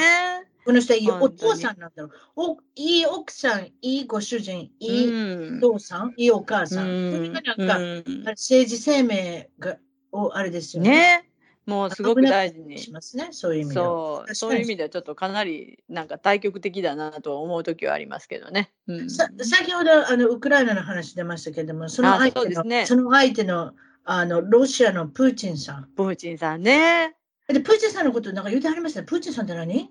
今度ひょっとしたら法律を変えるかもしれない。そうそうそう、もう今度はあの未来英語ずっとプーチンのままで行くようにっていう法律を作るっていう話が、このまま次の任期行くまでにっていう話がヨーロッパの方では出てますけどね。もうな、もう本当に独裁政治そのままつ、もう誰も選ぶな俺だけよっていう、そういう法律で行くのかみたいな 誰。も選ぶな俺だけよ。えだって気がついたら、あの昔、ゴルバチョフさんでね、あのね顔に少しあざのある、あえ。の。ちょっとユニークな感じで、ちょっと、あの、ねあのなん、なんていうんですか、あのフレンドリーな感じの人え。がうん大統領だ。その後、プーチンさん言いましたよ。中で。行った、行ったと思ったらエリチンっていうのがいるなんかあの四角い、四角い顔した、細い目した。した細い目の、確かに。あの、うんロジャー・ムーアを太らせたんかって思うような顔の。大きな顔でしたね、そういうのね。大きな人でしたよね。うんあの人どこに消えたんでしょうねって思う。死んだわけじゃなくて変わったんですよねって思う。いいな、誰も何も言えないけど、おりましたよ、なんかエリチンっていうのねって、この間ふと思い出したんですけどね。もうプーチン、プーチン言ってますけど。そこからですよ、プーチンさん、いわゆる昔の KGB、元 KGB かうなんかですよねん。そうですそれも20よね年。ぐらいやってはるんですか、あの人大統領する人。15この間15年ぐらい15年？もう15年になるんやと思ったけど15年ぐらい多分あそこに座ってはると思いますよ。で、さらにあれですか？あの、ひょっとしたら、その方が亡くなるまでそう、もう未来永劫、俺が死ぬまで、俺は大統領、もうこれ選挙もうなしみたいな。もうそういうのを法律で作ろうという。ね。確か中国、試みたか、それで通ったか、ちょっと調べておきます。あ、そうなんですか確か。中国の今の大統領もなんかそんなことししようとしたのかしよかったのか。ええ、はいはうい。なんかそうなんです。よ。うんもうみんなもうこれでいいの。じゃあもう北朝鮮とかと一緒じゃないですかね。あもうあの家族経営で全部行きましょうみたいな。もう俺が一人いれば、もう他いらないじゃないかみたい国民の意見はゼロってね。な。本当に、ね。だからいわゆるメッセージですよね。怖いですね。そういえばね、ロシアの男性っていうのは平均寿命が短いって知ってました？なんかそう、うちの主人がちょうどあのウクライナ始まった時に、ぼそっとテレビ見ながら、知ってるロシアの平均年齢って言って、何をおもむろに今、ウクライナの戦争を見て、いやいや言うてんのにって言って、67かなんかって、そんな短いのって、今、エリチン66から7らしいねん。あ、もう平均寿命じゃんって言って、だからこれやったんかなって言ってましたけどね、67ってずいぶん若くないですかって、70いってなかったと思う。多分ね、77ぐらいだったって思ったけど。確かにえ女性の方が長生きしますけど、ん。67、7 70ぐらいだったらないっていうのは随分短い。うん。それこれねどういうことなのかっていうのは、私わかんないんですけど、あの、私が公園にうろうろしてた時に、子供と一緒に公園行った時に、タティアナさんっていうロシアの移民の女性と知り合ったんですね。もうだもうタティアナさんっていう名前自体がね、はい本当にあのいきなりもうロロシアしますすでしょ？ね。ええうんで、そのタティアナさんは、なんかすごい綺麗なイメージがあるんですけど、その人いつもいか、なんかい怒ってはるんですよ。はあ、いかついんですね。真面目なんですよ。もう冗談なんか絶対通じない。全然通じないんだ。わかる？その感じ。わかります。きっと大柄なんですよね。うん細い人じゃないようなイメージする。メガネかけたなんか教育ママゴみたいな人あそうなのどうしてん私はここに来たかっていうことを語り始めはったんですよ。アメリカで。はい。はい。例のあれですよ。メールブライド。あだから、ウェブサイトでクリックしたら、ああ。アメリカ男性と結婚しますっていうので、結婚しはったんですよ。うん。どうしてアメリカ男性なのかって聞いたら、うん。あのーまあ、もともと英語を勉強してたしっていうのもありますけれども、うん。どっちかっていうと、ロシアの人と結婚したくなかった。どうして結婚したくなかったのかは、大体、ボッカあだから、あの、アルコールね、ボッカに溺れて死んでしまうから、それも早く死んでしまうから、私は子供に長生き、あ子供のお父さんには長生きしてほしかったからってう。思って。あれですよね、北の人たちってやっぱ寒いから強いお酒飲みますもんね。ね。だから、ものすごい強いお酒飲むから、うん。あれですうん肝臓やられて死ぬっていう。まあそうなんですね。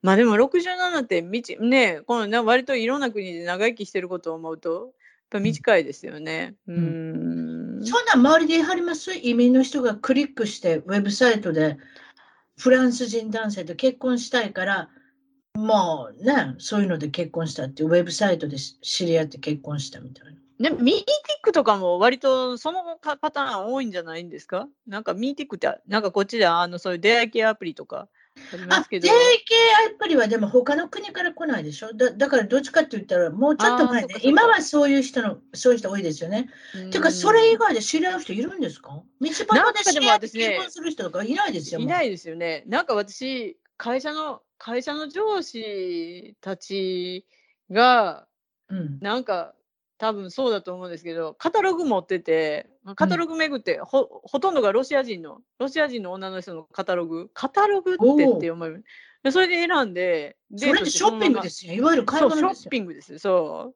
う。それ、多分それではないかっていう、そのかそうちゃうんなか、毎回、毎回、毎回、定期的にい会社に連れてくるロシア人の女の人が違ってたりとかする。あの休みの日に会社案内。そういう人いましたからね、ヨーロッパであるのか、こういうのって思ってましたけど。でもよう考えたらロシアってそんな遠ないやろ？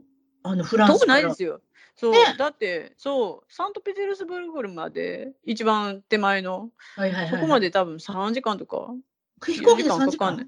そう、モスクワまで行くの。だからヨーロッパ近いんです。だからこんだけヨーロッパはほら、ウクライナやられてることでヒーヒーヒャーヒャー言う距離ですからね。そうかそうかそういうことか。そう。身近に感じますよね。そう、もうそんな、あの、対岸の火事じゃない、二軒先の火事みたいな状況ですからね。対岸じゃないですからっていう。ああ、確かに。お隣燃えとるがな、みたいな、その距離やから。ああ、そういうことか。うんそれでやっぱり違いますね、そうそうそう話題性が。アメリカやったらすぐ、うんすぐもう。ねえやっぱり海、ねえ海挟んで遠いし、あんまりねあ、あるのはあるんでしょうけど、日本もそうだけど、やっぱりちょっともう一つはあれでしょうけど、やっぱりこっちは近いので、うん。ん、やっぱりニュースの報道のフ方が。ランスって最近コロナの状況どうですか？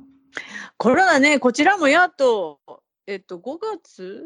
え、もうちょっと3月？え、何月か忘れたけど、やっとマスク外して、で、あの、あレストラマスク外してもいいの？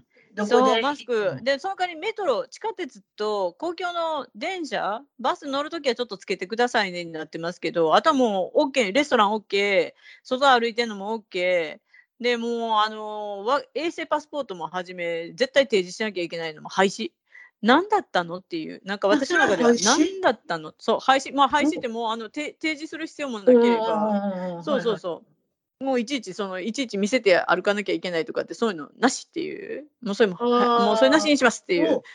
もうそれでそう。こそこまでするんだ。この間まであんなわーわー言ってたのにみたいな。確かに確かにね、ワクチンパスポートね、よくありました。う。そう。どうなのっていういやいや3回したのにっていう。めんどくさかっただよ、私もそれ見てたりして。そうカフェ行ったりとかいろいろとやっぱり動くのに支障があるからやっぱり大都市ですよね。そういうところは大都市すよね。全部。本当。にようレスだトラン。から覚えてます？でも。あの2年ぐらい前始まった時に買い物行ったら買い物のプラスチックや段ボールにコロナの菌ついてるから24時間日干しせえとか触ったらいけないとあかあんな大騒ぎしてた。あもう本当にマスクマスク自体もこんな不燃性もきウイルス通すから意味がないだのなの散々言ってたのにえどうなんですか？みたいな。あのあのあの騒ぎから考えて今何何もなかったようにいいんだそれでみたいな。でもね、私の周りでも思ってんけどな、もともとな、そのうん、ばい菌怖がってる人っておるやん。いる。でひ人々にハグできない。これあれやで、うん昔の話やで、3、4年前の。例えば、人と握手のできない人が。うん。潔癖症の方だったりとかね。潔癖症の人ね。だから人とハグができない、人と握手ができない。うんあとbuffet ってありましたろ？あります？ buffet ってな、 all you can eat。あの、食べ放題の店とかあるやん。ああ、はいはいはいはいはい。レストランでも。例えば、はいはいはいラスベガスとか行ったら食べ放題のとかあはいはい取り放題のところです、取り放題ね。うんなんて言ったらいいのかな、うん日本で buffet っていうのかな食べ放題。何でもいいんだけど、ビュッフェ、そういうビュッフェですね。ビュッフェかそういうところが行けない人とかおったうん。よ。もうんうんうん。いますいます。今でもいますいますああいう。潔癖症。やろああいう人すごい極端やで。私、この間な。私、はい。ピックルボールってやってんねん。知らん。フランスにあるピックルボールって。テニスと、テニスと卓球の間の子。だから、大きな卓球と思ってください。ああ、そんなんあるんですか？テニスを4分の1にあのして、そこでこうはあ4つ作れるんですよ。1つのテニスコートから。それで真ん中に網があって、そうそうそうそうそう、だから大きな。卓上ではないんだ。でもうんテニス、違う違う違うコートはテニス式で、卓上のあの卓球ではないけれども、うんじゃあ、あの、テニスのコートがちっこくなってっていうやつ。そうテニスがちっちゃくなったと思ってください。それうで、ーん卓球のパパドルっていうのかな、ラケットを作っはいはい。てください。なんかああ、あのちっこい。をやってるんですよ。ね。スカッシュとはまた違うんですね。あスススカッシュね、それもなんラケットボールっていうのかな、こっちで。そうそう。あはいはいそはい。れは、あれじゃん、3面か4面なんか塞がってるやつでしょ？はあ、壁があるんですね。はいはい、そうです、そうです、そうです、そうです。とあ、それ、まあ、だから壁をなくしたみたいな感じですね、4ああ、回。なるほどね。あでもいいですけどまあ、でもまあ、テニスのちっちゃい版と思っててください。ああ、それなるほど。まあ、それをやってるんですよ、私最近ね。はいねあ、すごいじゃないですか。で、友達が来たんですよ。で、その人が例のそうですよ、潔癖症の人。うん。だから、そのコロナの前からもハグができない、握手はできない。うん。で人の人ののおつまみがつまんだやつが取れない。取れないというやつですね。うん。ね、そういうお菓子とかでも誰かが手をもうあの触ってたらできない。その、うんどうしたと思います？手袋してはるんですよ。あの例のあの、なんていうんですかね、100均で買えるようなあの、ああ、あの白いやつですね。ピタってくっつく、いわゆるなんかあの医療用の手袋みたいないろいろの。はいはいはい。それで使い捨てのやつですね。そそれでラケット持ってね、やってはる。はいでも、屋外ですやん、よう考えたら。はあ、後で手洗えばいいのに。自分だけでしょ？だってラケットも。そうでしょで私何考えてんのかな外でやねんから別にね、あの、まマスクはしてはれへんかった。うんうんうん。さすがに。あ、マスクはしないんだ。しまあ、息できなくなりますからね。近くに寄ることがないいから。うーん。どうんうんうん。2メーター、3メーターぐらい跳ねてるじゃないうんですか。だからうんうんうん。話手袋のね、謎が分かったんですよ。ボールを一緒に誰かが触る。るから。はあ。ボールから金じゃないですか。はあ。この間アジア系の女性で、マスクして、サングラスして、大きな帽子ね。だから火火に当たりたくないから大きな帽子か。あさらに手袋して、ータイツ履いて見たんですよ。でこの人どないなってんの？えそれ日本に行ったら日焼けしたくない人みんなそんな格好して歩いてません？女性の方で。多分そうだったのかもしれませんね。あと日傘持って。日焼けもしたくないし、あと金も移りたくないってことだなるほどね。そうですね。人が途中で、ひ靴の紐がね、あの、ええ取れ、あ取れたんで、取れたっていうか、ほどけたんで、あの、直しますってことなんですけど、まあ時間がかかる。だから手袋を用意して取らなきゃいけないけど、手あ袋シュッて取る、んだ。手袋シュッて取ったら、あの、なんていうんですか、あの、表と裏とひっくり返るじゃないですか。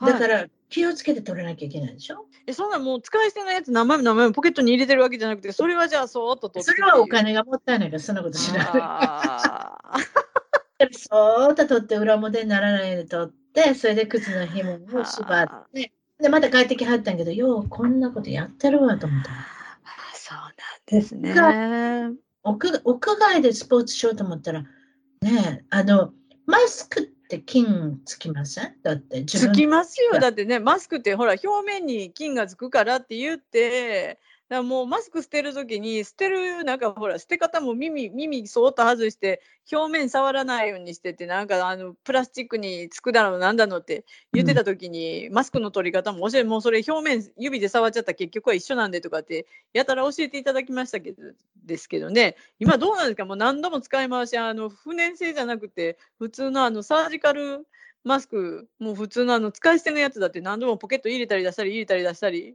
もう口紅がついてようが、くしゃみで何か飛んデーションがでようが。ついてよ。私なんか洗ってますもん、洗濯機。う んあ私知り合いの人、もうあの干しといたらいいって言って、なんかご飯のよご飯食べる横に6枚も7枚も使ったマスクずっとかけられて、いや、これはこれでちょっと見てるとどうなのかなって、どれか使って捨てていけばいいじゃないと思うけど、洗ってる、洗ってでもね、アイロンか洗っけてな、洗ってな、洗濯機入れても何もなれへんねん。乾燥機にまで入れたで。すごいじゃないですか。やっぱりサージカルマスク用のうちの娘が今、あの皮膚科のお医者さんにいるからな。ええええあのそこで働いてんねんかそこで持ってきてんやんか。えあんた盗んできてんやんか。うん どうせやって盗んできて。しかしマスクもマスクせえってきてな、100均で10枚ついてきたマスクで OK の場合もあるしさ、それでサージカルあー OK なわけやろ。それもわかるよな。もうなバラバラじゃないですか、まあ、こっちも似てるねえもんですけど、でもなんか布はダメとかって言いながらもう布にしてるとか、もうなんか普通のあの使い捨てがいいって言いながら使い捨てはどうとか、うん。もう本当どうなってんのかなと思いますけどね。夏暑苦しいし、ほんでな、皮膚科のな人でな、ええええ。マスクのしすぎで、ええニキビがいっぱいできたり、あら、やっぱ若い子は、だからあれ違いますの？あの通気性が悪いからちゃいますの？そうですよ、だからもう酸素吸わないと人間の体ってちゃんとあの酸素吸って二酸化炭素吐くようになってるのずーっと一日中つけてると、やっぱり口の周り塞がってるだけで呼吸できませんもんね。あと家あと家にいがちでしょ？やっぱりその今のうんこここ2年間そうで。すね。そう家に。家にいがちだったらビタミン D をうん、自分で製造しませんやん。日に当たらないから。そうなんですね。あれも一食、ね、カルシウムとって太陽に当たってこそのビタミン D ですのでね。D がなかったらこれ抵抗力が落ちるでしょ？うん、そうですよね。なんか知らんけど、なんかいろいろね、何を信じていいかわからなくなって。もうね、でこの先もどうなるのか、でも本当にね、もうあの一時のその、なんかあのプラスチックうんぬんで触ったらダメとか、洗えとか言われた時に、本当に、あの時も主人、私より13上、で、もうコロナ怖い人、で息子、その時20、まあ、二十歳超えてましたけど、喘息少し持病があるから、外に出したらダメ。娘、その時まだ13、未成年で買い物なんか一人で行かせるわけ。君君しか行く人がない。私？私はどうでもいいんだみたいな。私、そのゴミ扱いするやめえや。俺、え、あんたは？って言ったら、俺はそれなりに年だし、俺は怖いから出たくない。でもこの家でご飯そう、ご飯食べなきゃいけないし、誰が買い物、君だ。君しかダメって。君って、私はだからどうでもいいんだみたいな。重い荷物、えっちらおっちら持って帰ってきたかと思って、そのプラスチックはああだの、この、この段ボールだの、ああだの、こうだの、もう指示だけはうるさくて、本当にもう、あもうあの時あの時間とあの苦労を返してくれって思う時ありますよ、もう本当にね。私私それやったことないんですね実は手洗ってたら大丈夫と思ってたそう、私もそう思ってるんですよ。思ってたのに、もううるさいじゃないですか、もうだからやたら手は洗ってたよ今も洗うけどだってそれはね、もう主婦としたらやっぱり何かうん料理中でもいっぱい洗うことはあるじゃないですか、手を洗う。うんだからそれは習慣としてでも習慣でない人大変やったらね手洗うってことが本当そううだと思う。でも本当にね、こっちはヨーロッパの人、まあ、ジェルだけは、その、あの、消毒ジェルだけは、店行ってもどこ行っても除出てくるから、それはもうね、やれやれって言われるから、みんな、うん。本当にそう、手洗ったり、手洗う代わりにそれして、いや、それもなんか、前、あの、コロナ云々の時は本当にねっとりした、ちゃんとしたアルコール臭がしてる、あの除菌剤だったんですけど、今もう水でシャバシャバ、本当にこれアルコール入ってんのかなって思うような、なんか、ものまあでもがかなり薄くなりましたよ。あまりにもさ例えばその除菌剤とか除菌液、うん。何でもいいけどサニタライザー、うん。それでさ菌を全部殺せたらさからあれさんか抵抗力弱なのちゃうか？もう本手当にそ菌を殺さなあかんね自分で。強くな手もガサガサになるし、でもね、そこ、そこやったって映る、そう。ガサガサになる。でもガサガサに最近ならないんですよね。アルコール入ってへんのちゃうかなって思うことが多いですけどね。全いいのがで然もうどこ店に行っねても、そう、どこいい匂いのとこあるないい匂いのとこそう。本当にそう。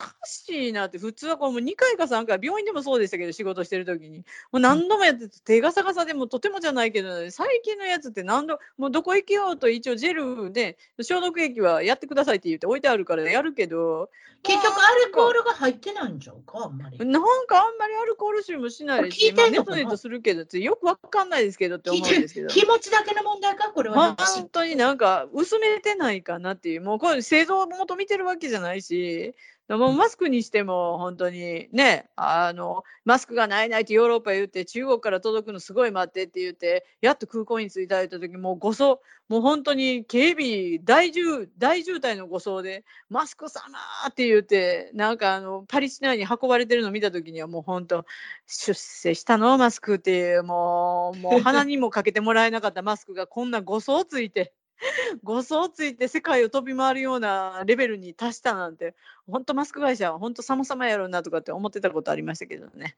消毒液もそうですけど、病院ぐらいしかなんか買ってもらえるとこなかったのに、世界中ですよ。もう、計り知れない。あキリミさんリミさんに言うたかな？うちの旦那かかってんコロナにあら、そうだった。どうでした？去年の夏夏ちょうど7月ぐらいだったかな熱出あれはたぐらいでねす。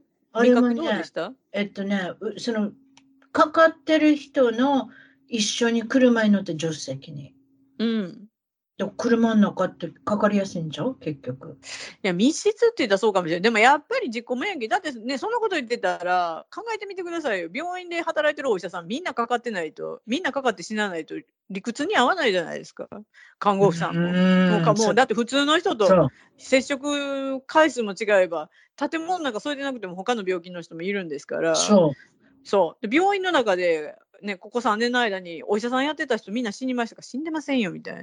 そクチンやってな。い人だから、うん。だかららやっぱそれも難しい体力落ちてる時にっていうとこも絶対ないわけではないんで、そのじゃないかなと思い向かいのますけど。おじさんかかりはったん。で、向かいのおじさんとうちの旦那がピックルボールに行くって言って、うんうん。車に一緒に乗って、助手席と運転手の間で、うん。ああれやん、広がって、でも、私それ知らなかったんだよ。だからそれ、だって発覚するのも、だって4日、5日経ってたし、うん、もうその時周りにいってのも分からへんかったんや。でも私はかからへんかった。よ。なんか知らんほらね。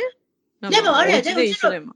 うちの旦那の飲み物買って横からつまんで飲んでたやろしさ、うん。ああの旦那が食べてるもんかって一緒に食べて。うん。うん。分からへんとかどうどういうことなのかなとどうして年齢いってるからっていうわけじゃない。うち息子3回ワクチン友達も3回ワクチン打って3回打ってたけどやっぱり拾って2回拾ったって言ってもだからほらね自己免疫弱い人はどうしても拾っちゃうんじゃないかなって。そう、2回目のワクチンした次、あれですよ、次の月ぐらいにかかってますよ、だって。あ、ほらね。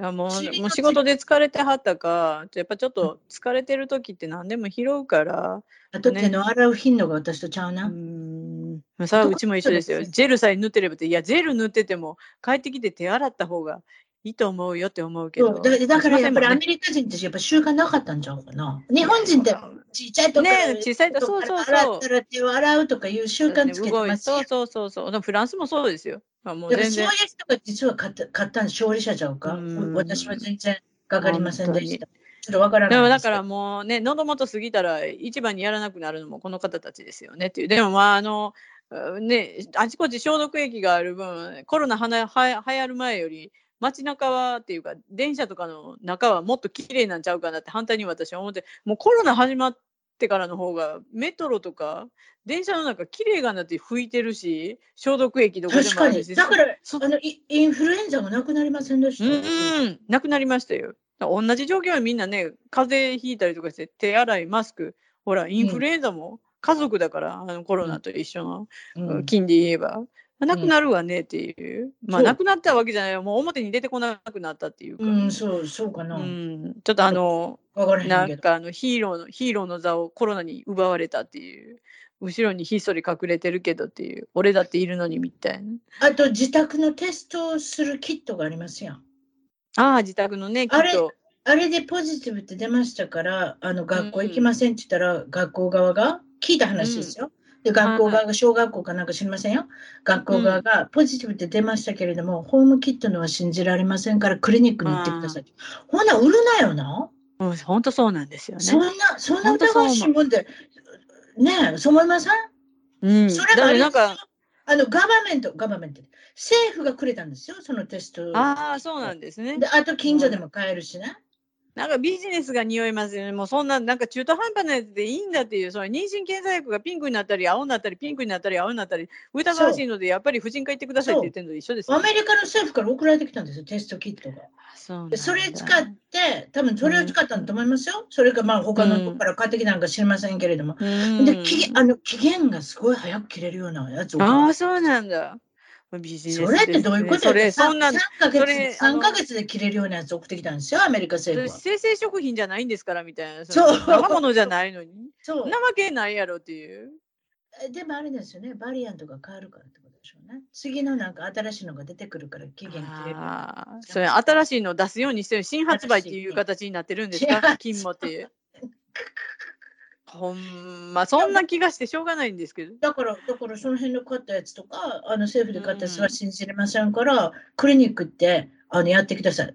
で、ひょっしたらあれですよ、2万円ですよ、そんなんやったら。はあ高っもう話になりませんよね。なんか本当なんかよくわかんないけど、お金だけがどんどん飛んでいくようになってて、なんかそんなにね、ワクチンで、私ワクチンの副作用の方がよっぽどひどかったですよ。もうチンマシンすごい出て。あ1回目そうで、しょ？そう、1回目のワクチンした時に、どそう、ど白昼どれやり堂々と、えっと、ファイザーを2回。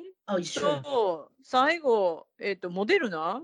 なんかここ中途半端で3回目やってくださいって言って、もうファイザーでずっと通したから、ファイザーのところって言って、息子に探してもらって、ファイザーだけをやってくれるところをずっと探してたのに、最近モデルナが多くなってきてて、いややっとファイザーのやつ見つけたから3回目行くんやったら行けばって言われて、雨の日の日曜日の朝に遠いところに主人に送車で送ってもらって、うん。行ってはって張り紙みんなファイザーやからと思って来てねはって張り紙見たら受付のあ30歳以下はファイザー。30歳以上はモデルになってますのでであの天秤のマークついててどっちもあの質的に変わりませんのでもうあの文句言わないようにって書いてどっちも質的に変われへんのやったら30歳以下もモデルナしたらどうなのってなんかものすごく言いたいことがえ？っていうなんか来た人なんか不意打ち食らったみたいなこういうのありですか？みたいな。でさギリギリになってっていうか行った時にこうもうそれないよねっていう。もうどうしようかと思って辞める人は辞めてたんでしょうけどもうここまで来て雨も来てもうこんなに長いこと取ったり辞めたり取ったりもういいわじゃモデルなんでみたいな。もうこのセールスで買っとこうかみたいなの買ったらもう次の日からジンマシンすごいこと出てきて両腕と両太ももで。だからもうこれコロナになるよりジンマシンの方が10日以上引かなくてもうしょうがないからこれ薬を薬で抑えるって嫌なんですけどと思ったけども薬局行ってあのヒスタミン剤っそうですね。そういう場合はそういうことですね。そう、しょうがない。お医者さんアレルギー剤、これしかないやろっていう。そう、もうだからしょうがないから、いやいや、もうそれで聞かへんかったら病院行ってて、病院行って他のも、なんか待ってる間に、受付で待ってる間に余計なもん拾うのも嫌やしと思って、それがね、嫌ですよね。そう、嫌なんですよね、この状況でいくと。ものを拾うっていうね、怖さがあでもね、私の周りで、私はファイザー通したんですけど、うん、うちの旦那わざと混ぜてましたよ。モデルナと混ぜた方がいいって信じてる人がいて、うん、そんなカクテル、カクテルやないんですから。ま、カクテルやないって、ファイザーだって私、一発目のファイザー打った時に、15分待ってねって待って、立ち上がった途端、私、白昼堂々とウォッカ飲んだけど、なんかもう、あなんか酔っ払いみたいな状況になって、メトロまで歩くのすごいなんかまっすぐ歩けないんですけどみたいな。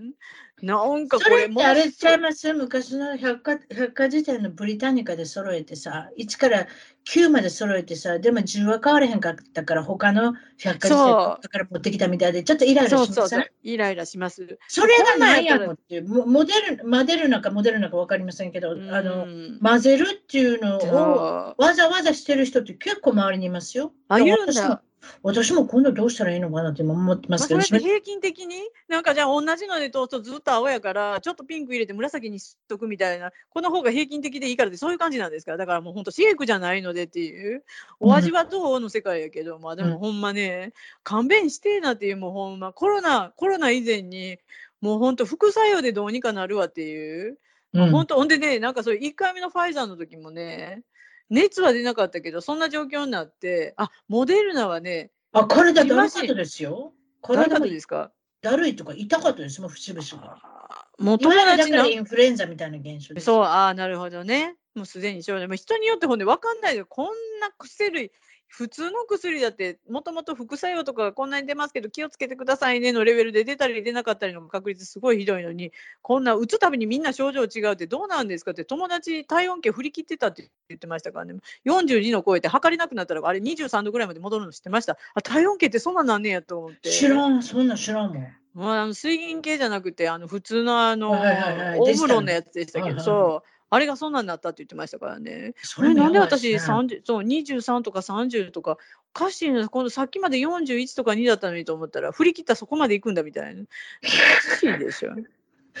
いろいろありますけれども。本当ですよね。まあ、れこの観光戻ってきましたか？観光おかげさまで、だからもうそんな状況になったから、アメリカ人の方たちが、もう日本人とかあのアジア、中国系は全然入らないし、インドネシアとかもうアジア系は全然来ないですね。南米とアメリカとヨーロッパ国内、EU 圏からだけですけど。そうですよね。アメアメリカの連邦最高裁判所が、ちょっと連邦裁判所だと思いますけれども、誰か女性の裁判長の人が、はい、任意でマスクをつけていいですから、別に外してくださいよ、どこでも。いわゆる公共の交通で。例えばバス、電車、空港、機内、別にいいですよってこの間言うたんですよ。そしたら、ものすごい勢いであれですよ。皆さん旅行にブッキングですよ。そりゃそうですよね。もう本当そうですよ。だってもうこんだけ飛行機、飛行機だって思うように飛ばないじゃないですか。ねだから日本行きだってこっち、いや、ヨーロッパも日本行き、東京は今出るようになったみたいですけど、それでもあれ、ロシアの上飛べないから、うちこっちね。今。もともとロシアの上飛んで、日本入ってくるんで11時間やったら、まあ今こんなどんちゃらどんちゃらやってるから、ロシアの上飛べないので、どこ行くんですかってアンカレッジ。アンカレッジって私、なんか30年近く前アンカレッジですかっていう。ジャンとアンカレッジですかそう。あそこ回ってそんなとこ行くの？そう。そんなとこ行くんですよ。ジャルとかあるのそっち見て喋ってるわけじゃないから、もうなんだかわからんようになるけど。なんかこっち上の方でしたねっていう。ということは北海道からピューって入っていくってこと？あそこの上回ってずっと降りてくるんじゃないですか。だからあのエアフランスとかは機体が機体にある程度ガソリン詰めるからだからトルコの下あたりを通って13時間とか飛べる機体になってるからそれで時間もいけんの？すごいな。そう。だけど日本の機体はなんか燃料タンクのサイズが小さすぎてあそこまで遠回りできないので、うん、で、アンカレッジみたいな。アンカレッジはある。昔ありましたよね。ありましたよ。白熊が。80年、70年代。覚えてますよ、私。覚えてますよ。アンカレッジ。なんか熊、熊が立ってる、白熊が立ってるだけで、うん、それ、それ以外何にもない。うん、なんかほとんど白い部屋が、なんであそこ通るんですかっていう。もうほんんま。えすいません、アラスカに白クラ白熊いないと思いますよ。いや、空港の中のね、アンカレッジの中にね、あの、ガラスの、ガラスの中に白熊立ってるんですよ、あそこ。いるいる。いや、ちょっと生きたやつ。生きたいやいや、剥製です、剥製。な、いた怖いじゃないですか。ごめん。なあ、ほな。なあ、ほな。そこだけ水族館みたいになってどうするのそれ見れるのかなと思って、どっかの檻の中入ってる。いやいや、もうそんな動いてた怖いですもうそれやったらものすごいもっと覚えてる。もう剥製が、立ったままの剥製が、なんで立ってんねやろと思って、四つん這いじゃなくて立ってる雲、白熊が。本校率いるんですそれしかない。おまけにそれ以外何にもない空港やったから、こんなとこまでこんな時間かけて。そういうこと。だから私は初めて多分飛行機乗ってアメリカに来た時は確かアンカレッジかなアンカレッジだったんだやっぱり。だから直接行けなかった。ロサンゼルス、アンカレッジ、アンカレッジ、大阪。ああ、そうだったんだ。じゃあまあみんな、日本人は大内省に昔通ったことがある。多分かちょっと私、あまりにも昔やから覚えてないけど、でも昔はにもアンカレッジ止まらない。アンカレッジですよ。そこ通るんだ日本に行こうと思ったら、あれですか ?13 時間？以上。早くてでしょ？えでもアナとかじゃもっとかかると思いますよ。ね、そうそうそう、もっとかかると思う。時々飛ばなかったりキャンセル日本って今どうなってるの？観光客水際対策、そう、なんか入れる自、自宅でそのまま、なんかワクチン3回してる人とか、もう自宅でそのまま自主検査を3日後にして、でも問題なかったら、もうそのままの隔離なしっていう形になるって、だからなんかここ、4月、5月は、これ待ってましたかのように帰る人も多いみたいですけど、もう、でも、フライトがね、フルフルにはしないので。この間ラスベガスに行った、ラスベガス行ったでしょ？ラスベガスに行ったら、ええ、たくさん日本人見かけたで。今ということは、あすごいということは、日本人は出れるんちゃうか、今。出れるけど、帰ってきた時の隔離の3日とかを、まだ余裕、余裕ってその、休みにくるめれる人は、いいんじゃないですか。3日。ホテルに3日もらわなあかんの？あ、ホテルなくなったんですよ、ホテル。ホテルがなくなって、家帰るか、そうそう、家帰るかなんかはできるみたいな。ホテル隔離がなくなって。アプリかなんかやらなあかんねな、アプリそうそうそう。そうそう、ファーストトラック家に絶対嫌な、いいらなあかんっていう証拠が残んねんな、ちゃんとそう、ビデオ、ビデオいきなりつけもうあの FaceTime にしてください。今どこにいるかっていう。ね、私が日本人のラスベガスの人、それやらなあかんってこっちゃ。そうそうそう。帰飛ぶのはいいけど、帰った時にそれしなきゃいけない。ということは、時間の余裕のある、あれやそうそう、ある方の人でないと無理なんじゃないかなそうですか。あ、そういえばアメリカ人の方って帰れるんですか？私、多分フランスの大使館って、うち、主人は配偶者ですけど、ビザほとんど今まで降り降りなくて、普通の配偶者でも。で、最近降りるようになりましたけど、手続きに3日かかって、なおかつ、日本滞在って2か月しか滞在できない一緒一緒ですあ、やっぱり一緒なんですか？で配偶者でも入れないって、観光の人は、観光はまだ全然受け付けてません全然ダメみたい。な。うん、それもね。ねえ。だからうちの息子が、あ日本に行かなきゃな日本に行かられへんっちゅうそう、行けないからっていう。行けないよ、観光客やねんからねって言った本当ですね。そうや。ほな違う国行くわって。ええもうどうでもいい。うちも、うちも学校の研修で今、息子がボリビアから帰ってくるはずなんで、ボリビア？ボリビア。ボリビアってどこにあるんやった？南米ですよ。南米ですよ。そう、南米まで飛んで。とかあの辺？そうそう、あの辺。あの辺？に、この2週間、学校の研修で学校の生徒たちと一緒に行ってて、うん、今日もう、もう買って帰ってくるのボリビアどう？って言ったら、貧しい国やなって言ってたけどね。うん。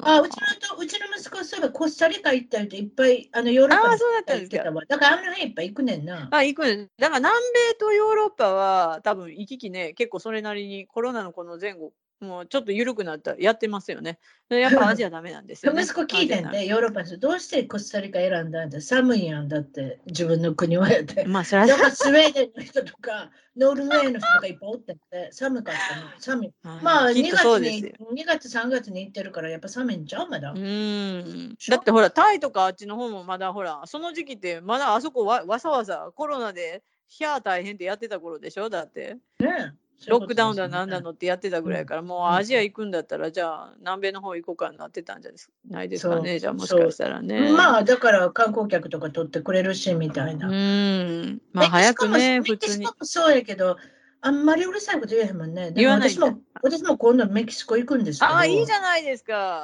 帰ってください。昨年も行ったんですよ。うちの旦那もすごかったですよ。コロナにかかるわ。それで3週間後にはメキシコに行かなきゃいけなかった。ちょっとハラハラしましたよ。だっうて。検査のね、結果を見せないえ。でも熱とかは、症状は大丈夫だったんですか？何もあんまり出なかったですよ。ちょっとでもね、喉がちょっとあれです。痛いぐらいで風風邪ひいたみたいな感じ。ああ、そうだったね。でも症状軽くてよかったですよね。そうしたらね。まあ、風邪ちょっと家ひどくなったような。家の中で隔離するのって本当に難しかったですよ、そういうの。そうですよね。はい、ここにご飯あるとこから勝手に食べてねっていう感じです。ああ、そうか、そうか。そこまではしてらっしゃったんですね。うん。一応しなきゃでしょ、そういうふうに。だから、うんあの、遠くに離れてお父さんおご飯を食べるっていう。うんまあね。もうなんかもうこれもあと何年かしたらあんなことやってたねって今のあのプラスチックの話じゃないですけど。もうなんかアホなことやってたっていうか笑い話にきっとなるんでしょうね。もう今右往左往しますけど。まあ、こんなこと初めてですからね。ねえ本当だからですよ皆さんね誰を信じていいのか何を信じていいの本当かわからないっていう状態はわからんでもないですうね。ん本まあそう当ねまあ、そういうことで本当に長々おおしゃべりいただいて。いえいえこちらこそ本当に久々でしたし、やっぱりこのリリ本当でしたさんとおしゃべりすると元気があって楽しいですね。ですかまたよろしくおそう言ってい願いしたます。だけると、もうね、いやもう笑いは免疫を、まあ、免疫力高めるらしいので、もうえゲラゲラ笑っていきましょもううね。パリの香りがするっていうか、もうどこにいるのかなって、兵庫の甲子園の近くにいるんじゃないかっていう おしゃべりの内容ですけど、皆さん分かってますね、パリにいらっしゃるんですよ。そうおフランスなんですね、おフランス。もうこんな関西弁社会は言うてるけど、おフランスなんです。本当になんか甲子園のきあのね、あのそう、甲子園の裏でししょ。もう、阪神大佐とか言うてる方がね、なんかぴったりくるんですけど、ええもうフランスに来て長いんです。こんな状況ですけど。そういえばフランスで野球ありませんね。はい？フランスに野球ないでしょ？ない、もう流行りませんね。サッカーのみですよね。サッカーばっかり。やっぱヨーロッパはサッカーですよね、どっちサにしてもねッカーばっか。りですよ。ううんん。でもその大谷選手とかもその辺の話が一切入ってこない。全然関係ない。明日見に行きますよ、大谷君。あ、そうなんですね。うんいやーうんよう言ってるわ、もう楽しんできてください3回目、今年3回目。ああ、そうなんだ。いやーやっぱりあれですよね、日本人があのチームにいると見に見に行きたくなる。まあ、ねそうですよね。わかります、わかります。おまけはいにすごいか大活にやっ躍やし。ぱ野球で育育ってるので、なので、うん大谷君、世界に有名になってますからね。本当ですよね。ソフあのヨーロッパ以外でっていう感じですけどね、ほんまね。そうそうそう。えでもね、ヨーロッパに一応なんかベースボールっていうか野球を、あるんですよ。めっちゃ小さいし。あれでしょ、確かね、オランダとね、イタリアはね、あるんですよ。やるんですか？あ、そうなんオだ。ランダの選手いますよ、たまに。あ、そうなんですか？うんイタリアの移民の人は、アメリカのイタイタリアの移民の人は、ああー、なるほど、ね。野球選手になるし、だから、あーなるほど一応イタリアとオランダはあるけれども、それ以外は全然ダメ。あ、でもなんかイタリアもダメやっぱりメジャーなのはサッカーなので、今聞いてて、へえって思いました。もうイギリスはじゃあどうなのって、サッカーそうだけど、それ以外はクリケットですからね。まあ、なんかクリケット。そう。クリケットだけやから、なんかまたちょっとそこはちょっと違いますねって思うんですけど。ちょっと話、ちょっと、まあ、それで、フランスで例えばサッカーが一番有名ですけど、次に子供たちは何のスポーツするんですか？サッカー以外。サッカー以外はテニスですね。テニス、フレンチオープン。そうそうそう、テニス、テニスが多いと思う。サッカーの次はテニスやと思う。いきなり卓球にはならんと思うな。うん。それにピックルボール今度入れてください。失礼します。ピックルボール、あと、あまだとで調べてみます。面白そう。まだ日本後でリンク送っておきます。何のことあありがとうございます。でもねうん面白そうです。ああ、テニスやってた人だと絶対できる。私も少しあ、テニスやってたでも。でも、もうね、テニス走れないんですよ。あんなあでも私、卓球止まりやから、テニスなんかもう絶対無理。あでも、卓球できたら絶対できるから。後で送って本当ですか？楽しみにしてます。でフランスに行きますます。本当、ぜひぜひ遊びに来てください。ご案内しますので、ご家族でぜひぜひ、ワンちゃんも一緒に。あそうです。ワンちゃんはどうかわからないですけれど。あのこ子供も一緒に今度行くことガイドさせていただきます。ありがとうございます。ぜひぜひ。はい。はい。はい、ありがとうございす。ました。またよろしくお願いします。はい、こちらこそ。どうも、良い一日を、どうも。